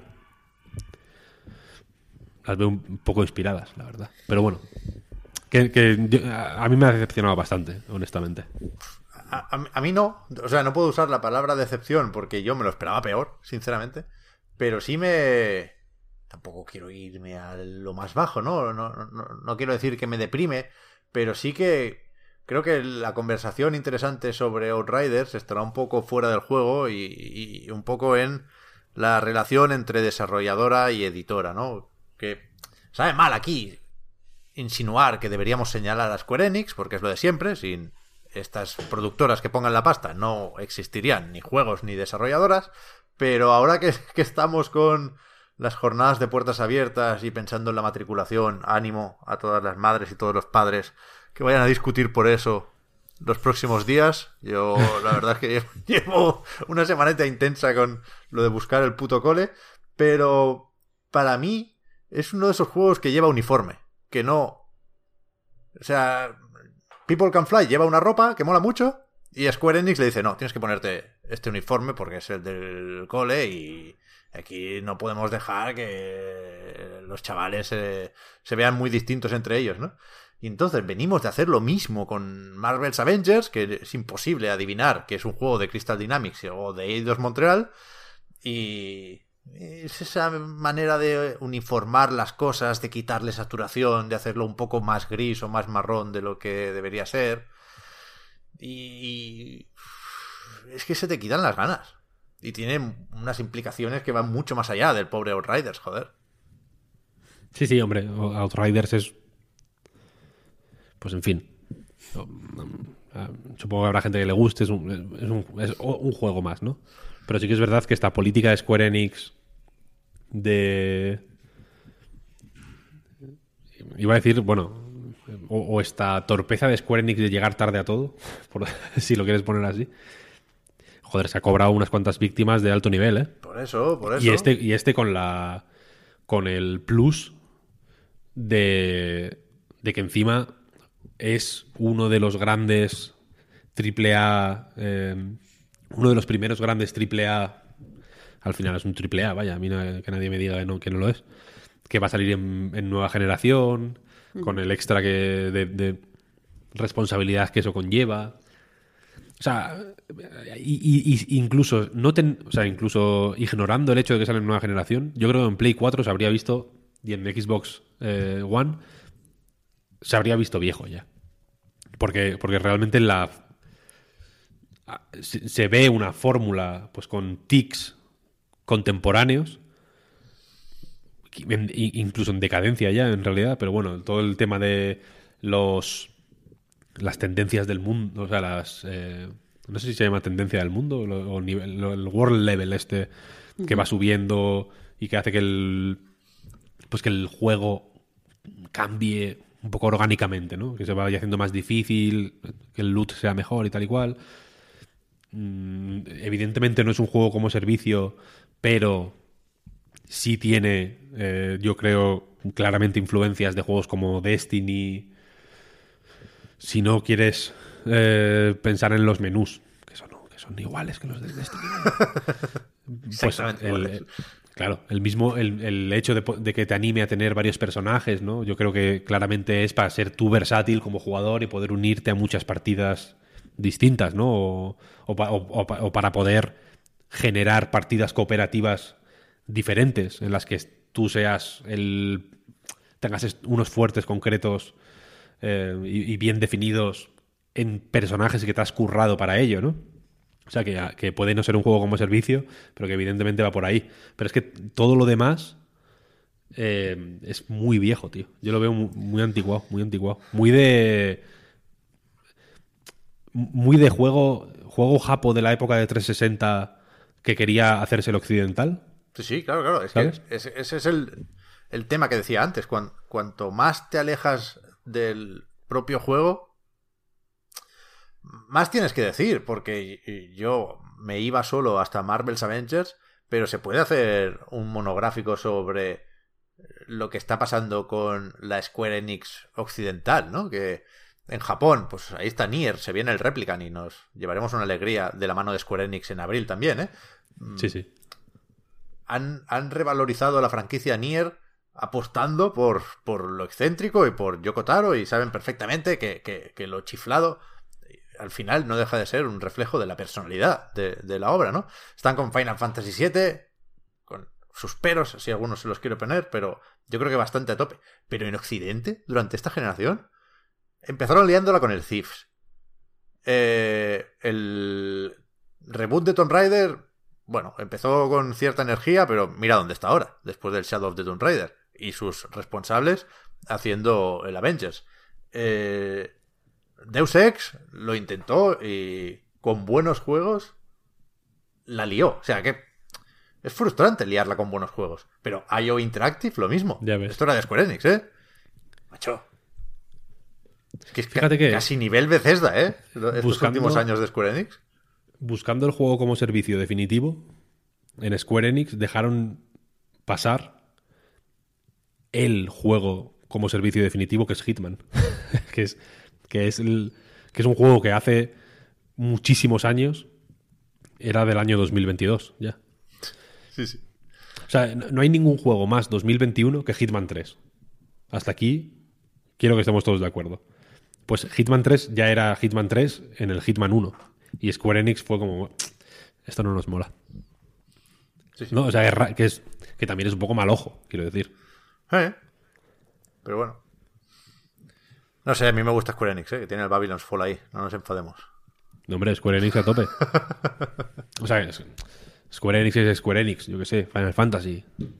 Guay, ¿no? Mola. Bien, bien. Dragon Quest. I like it. Pero, pero esto está un poco. Hay un poco. Hay que hacer reflexión, yo creo. ¿Nos vamos o qué? Sí. ¿Qué hay para la semana que viene? Marta, tú te lo he preguntado antes, ¿eh? No has jugado a nada así nuevo esta semana, ¿no? Yo solo he jugado a cosas que no merecen la pena hablar. Hostia. Madre mía, madre mía. Tenemos que hablar un día del, del Persona 5 A ver, Strikers. Ayer, he, he jugado. ayer ju- ju- o sea, lo comentamos un poquitín, pero quiero hablar más contigo de Persona 5 Strikers, ¿eh? Porque no me está entrando como yo me esperaba. Mira, ¿eh? Pep, de verdad, ¿eh? Esto, esto hay que hacer podcast especial duelo, porque mm, es que yo, yo pensaba de verdad que te iba a encantar, es que no entiendo qué te está pasando. Tengo que jugar más, tengo que jugar más. Yo me lo. me lo- me- me- en directo estoy haciendo la escaleta del siguiente podcast, ¿eh? ¿Qué hay? Persona 5 Strikers. Pues ya lo hablamos hace mil. Un momento. Eh, Persona 5 Strikers. Debate. Dos puntos. Hot or not. Bueno, yo ya, yo ya adelanto Very Hot, Hombre, ¿eh? pero sí que es hot.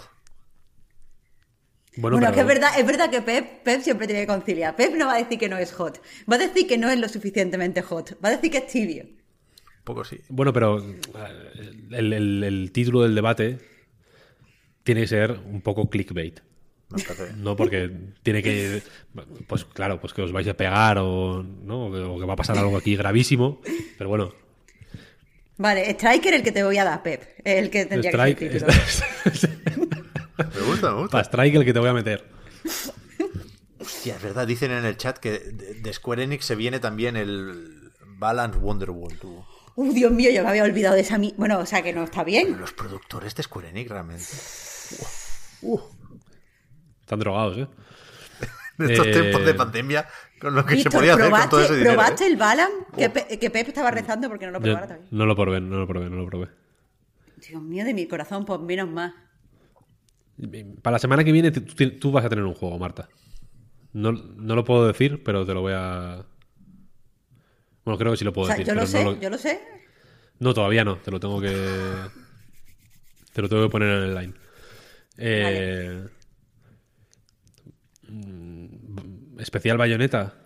Nadie al balance. Nadie al balance. Nadie me gusta, la verdad. Bastante bueno. Hacemos, hacemos un especial bayoneta 3. Yo creo, Mira, que, no, ¿eh? yo creo que ese va- se tiene que filtrar, tío. ¿Por qué se filtra Pre- el Elden Ring y no el Bayonetta? Preanálisis. Bayoneta 3. Me gusta, me parece bien. Apunta. ¿Te parece bien? Vale, preanálisis Bayonetta 3. Vale, yo me voy a ir pidiendo el viernes. Esto está quedando, está quedando fenomenal. No, no puedes, Marta, porque si no, Hot or Not se queda. Pues que yo no creo que en el mismo podcast se pueda tener Bayonetta y Hot or Not. Ah, ya. Hot or. Not. Eso no es El compatible. Two, es verdad. Tenemos que pillar fie- La semana que viene pillamos fiesta de alguna forma. Porque luego ya la otra sí que vienen juegos guay. Finales de marzo hay mandanga. Pero la la, semana que viene va a ser peor que esta. Ya, yo también Mentalicemo- lo creo. mentalicémonos, ¿eh? Hay gente que está sugiriendo que es probable que acabe defendiendo el Balan Wonderwall. No, no, no, no. Esta, ma- que- esta que mañana, en el podcast Recarga Activa, el podcast diario de actualidad de videojuegos, ya disponible en patreon.com barra A Night Reload, he, he tenido un conato de defender Mighty Num- Number 9 Es verdad, es verdad. y no ha salido bien. No, yo lo he dejado caer, así como en plan... ¿Y si? ¿Y si, ¿Y si defendiéramos este juego? Pero no, no ha caído bien. Entonces este no sé... Inafune did nothing wrong. No, no, no se puede defender. Hay cosas que Ya, no. ya, ya, no, no, no. Hay, hay- hay que saber... Hay que saber mm, dónde quema, ¿no? Para no poner, para no poner la mano. Pues nada, Pero va. sí, no, la, la semana que viene va a ser fenomenal. No os preocupéis que va a quedar un podcast...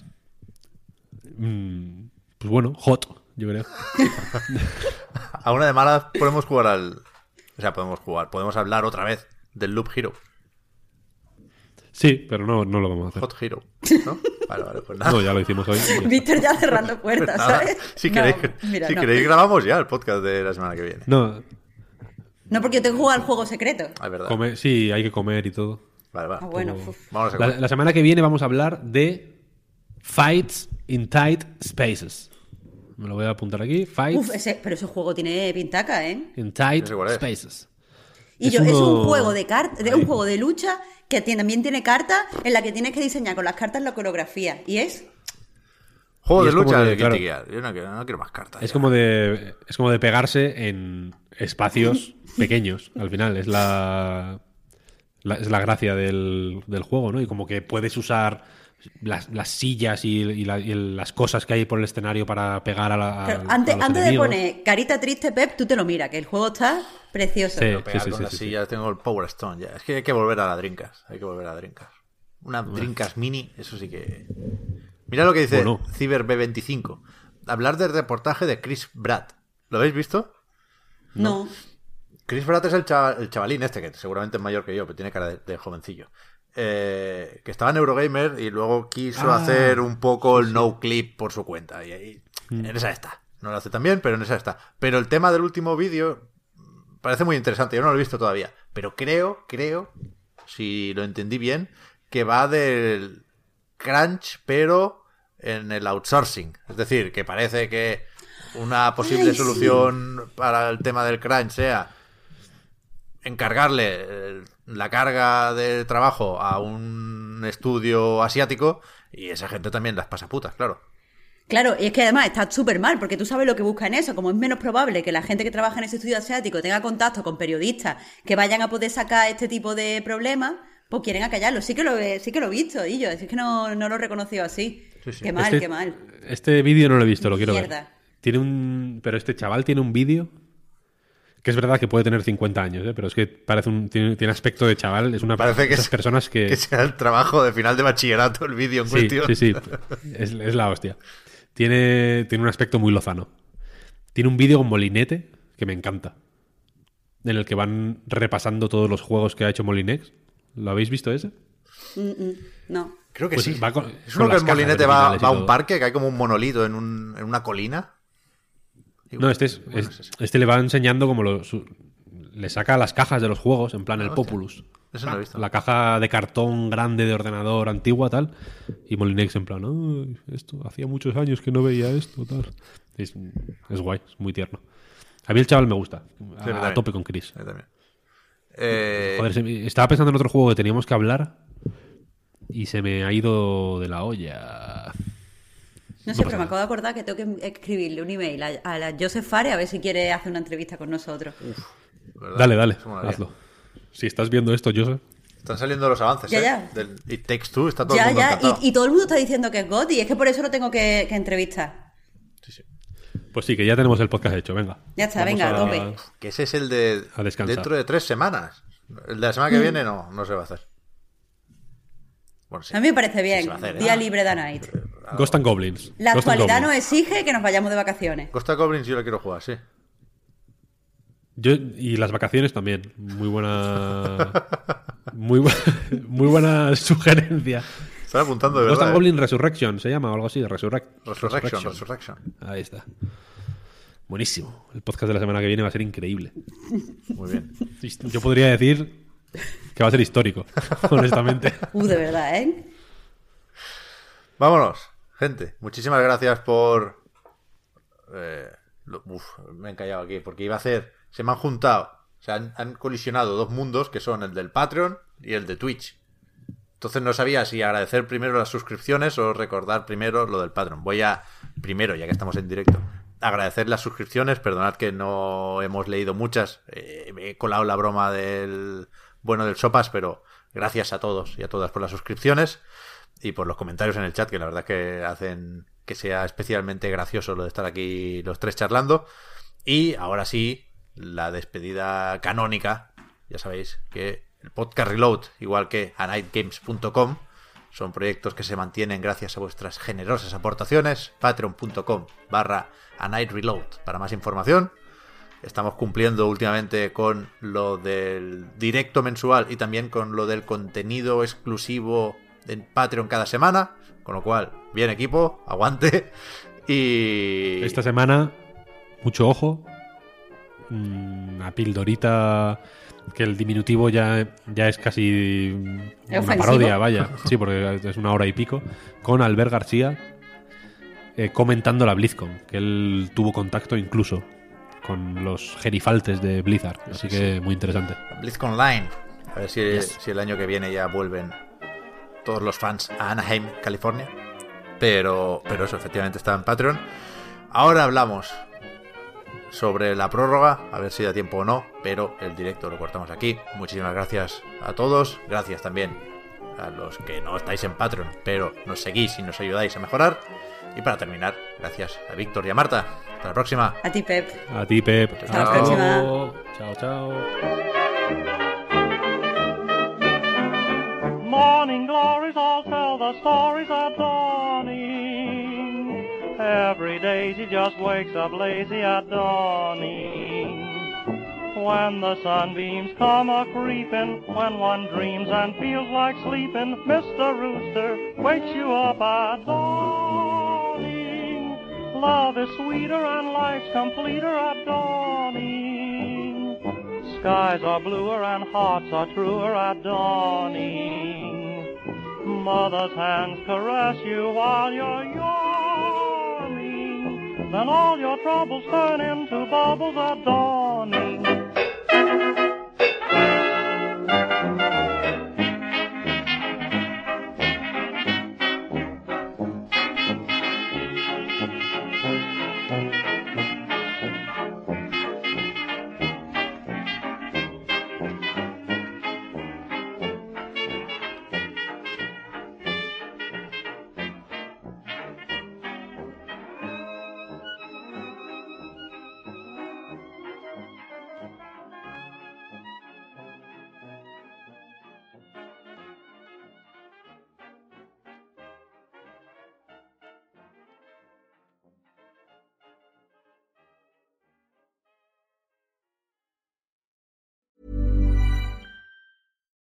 Hi, I'm Daniel, founder of Pretty Litter. Cats and cat owners deserve better than any old fashioned litter. That's why I teamed up with scientists and veterinarians to create Pretty Litter. Its innovative crystal formula has superior odor control and weighs up to 80% less than clay litter. Pretty Litter even monitors health by changing colors to help detect early signs of potential illness. It's the world's smartest kitty litter. Go to prettylitter.com and use code ACAST for 20% off your first order and a free cat toy. Terms and conditions apply. See site for details.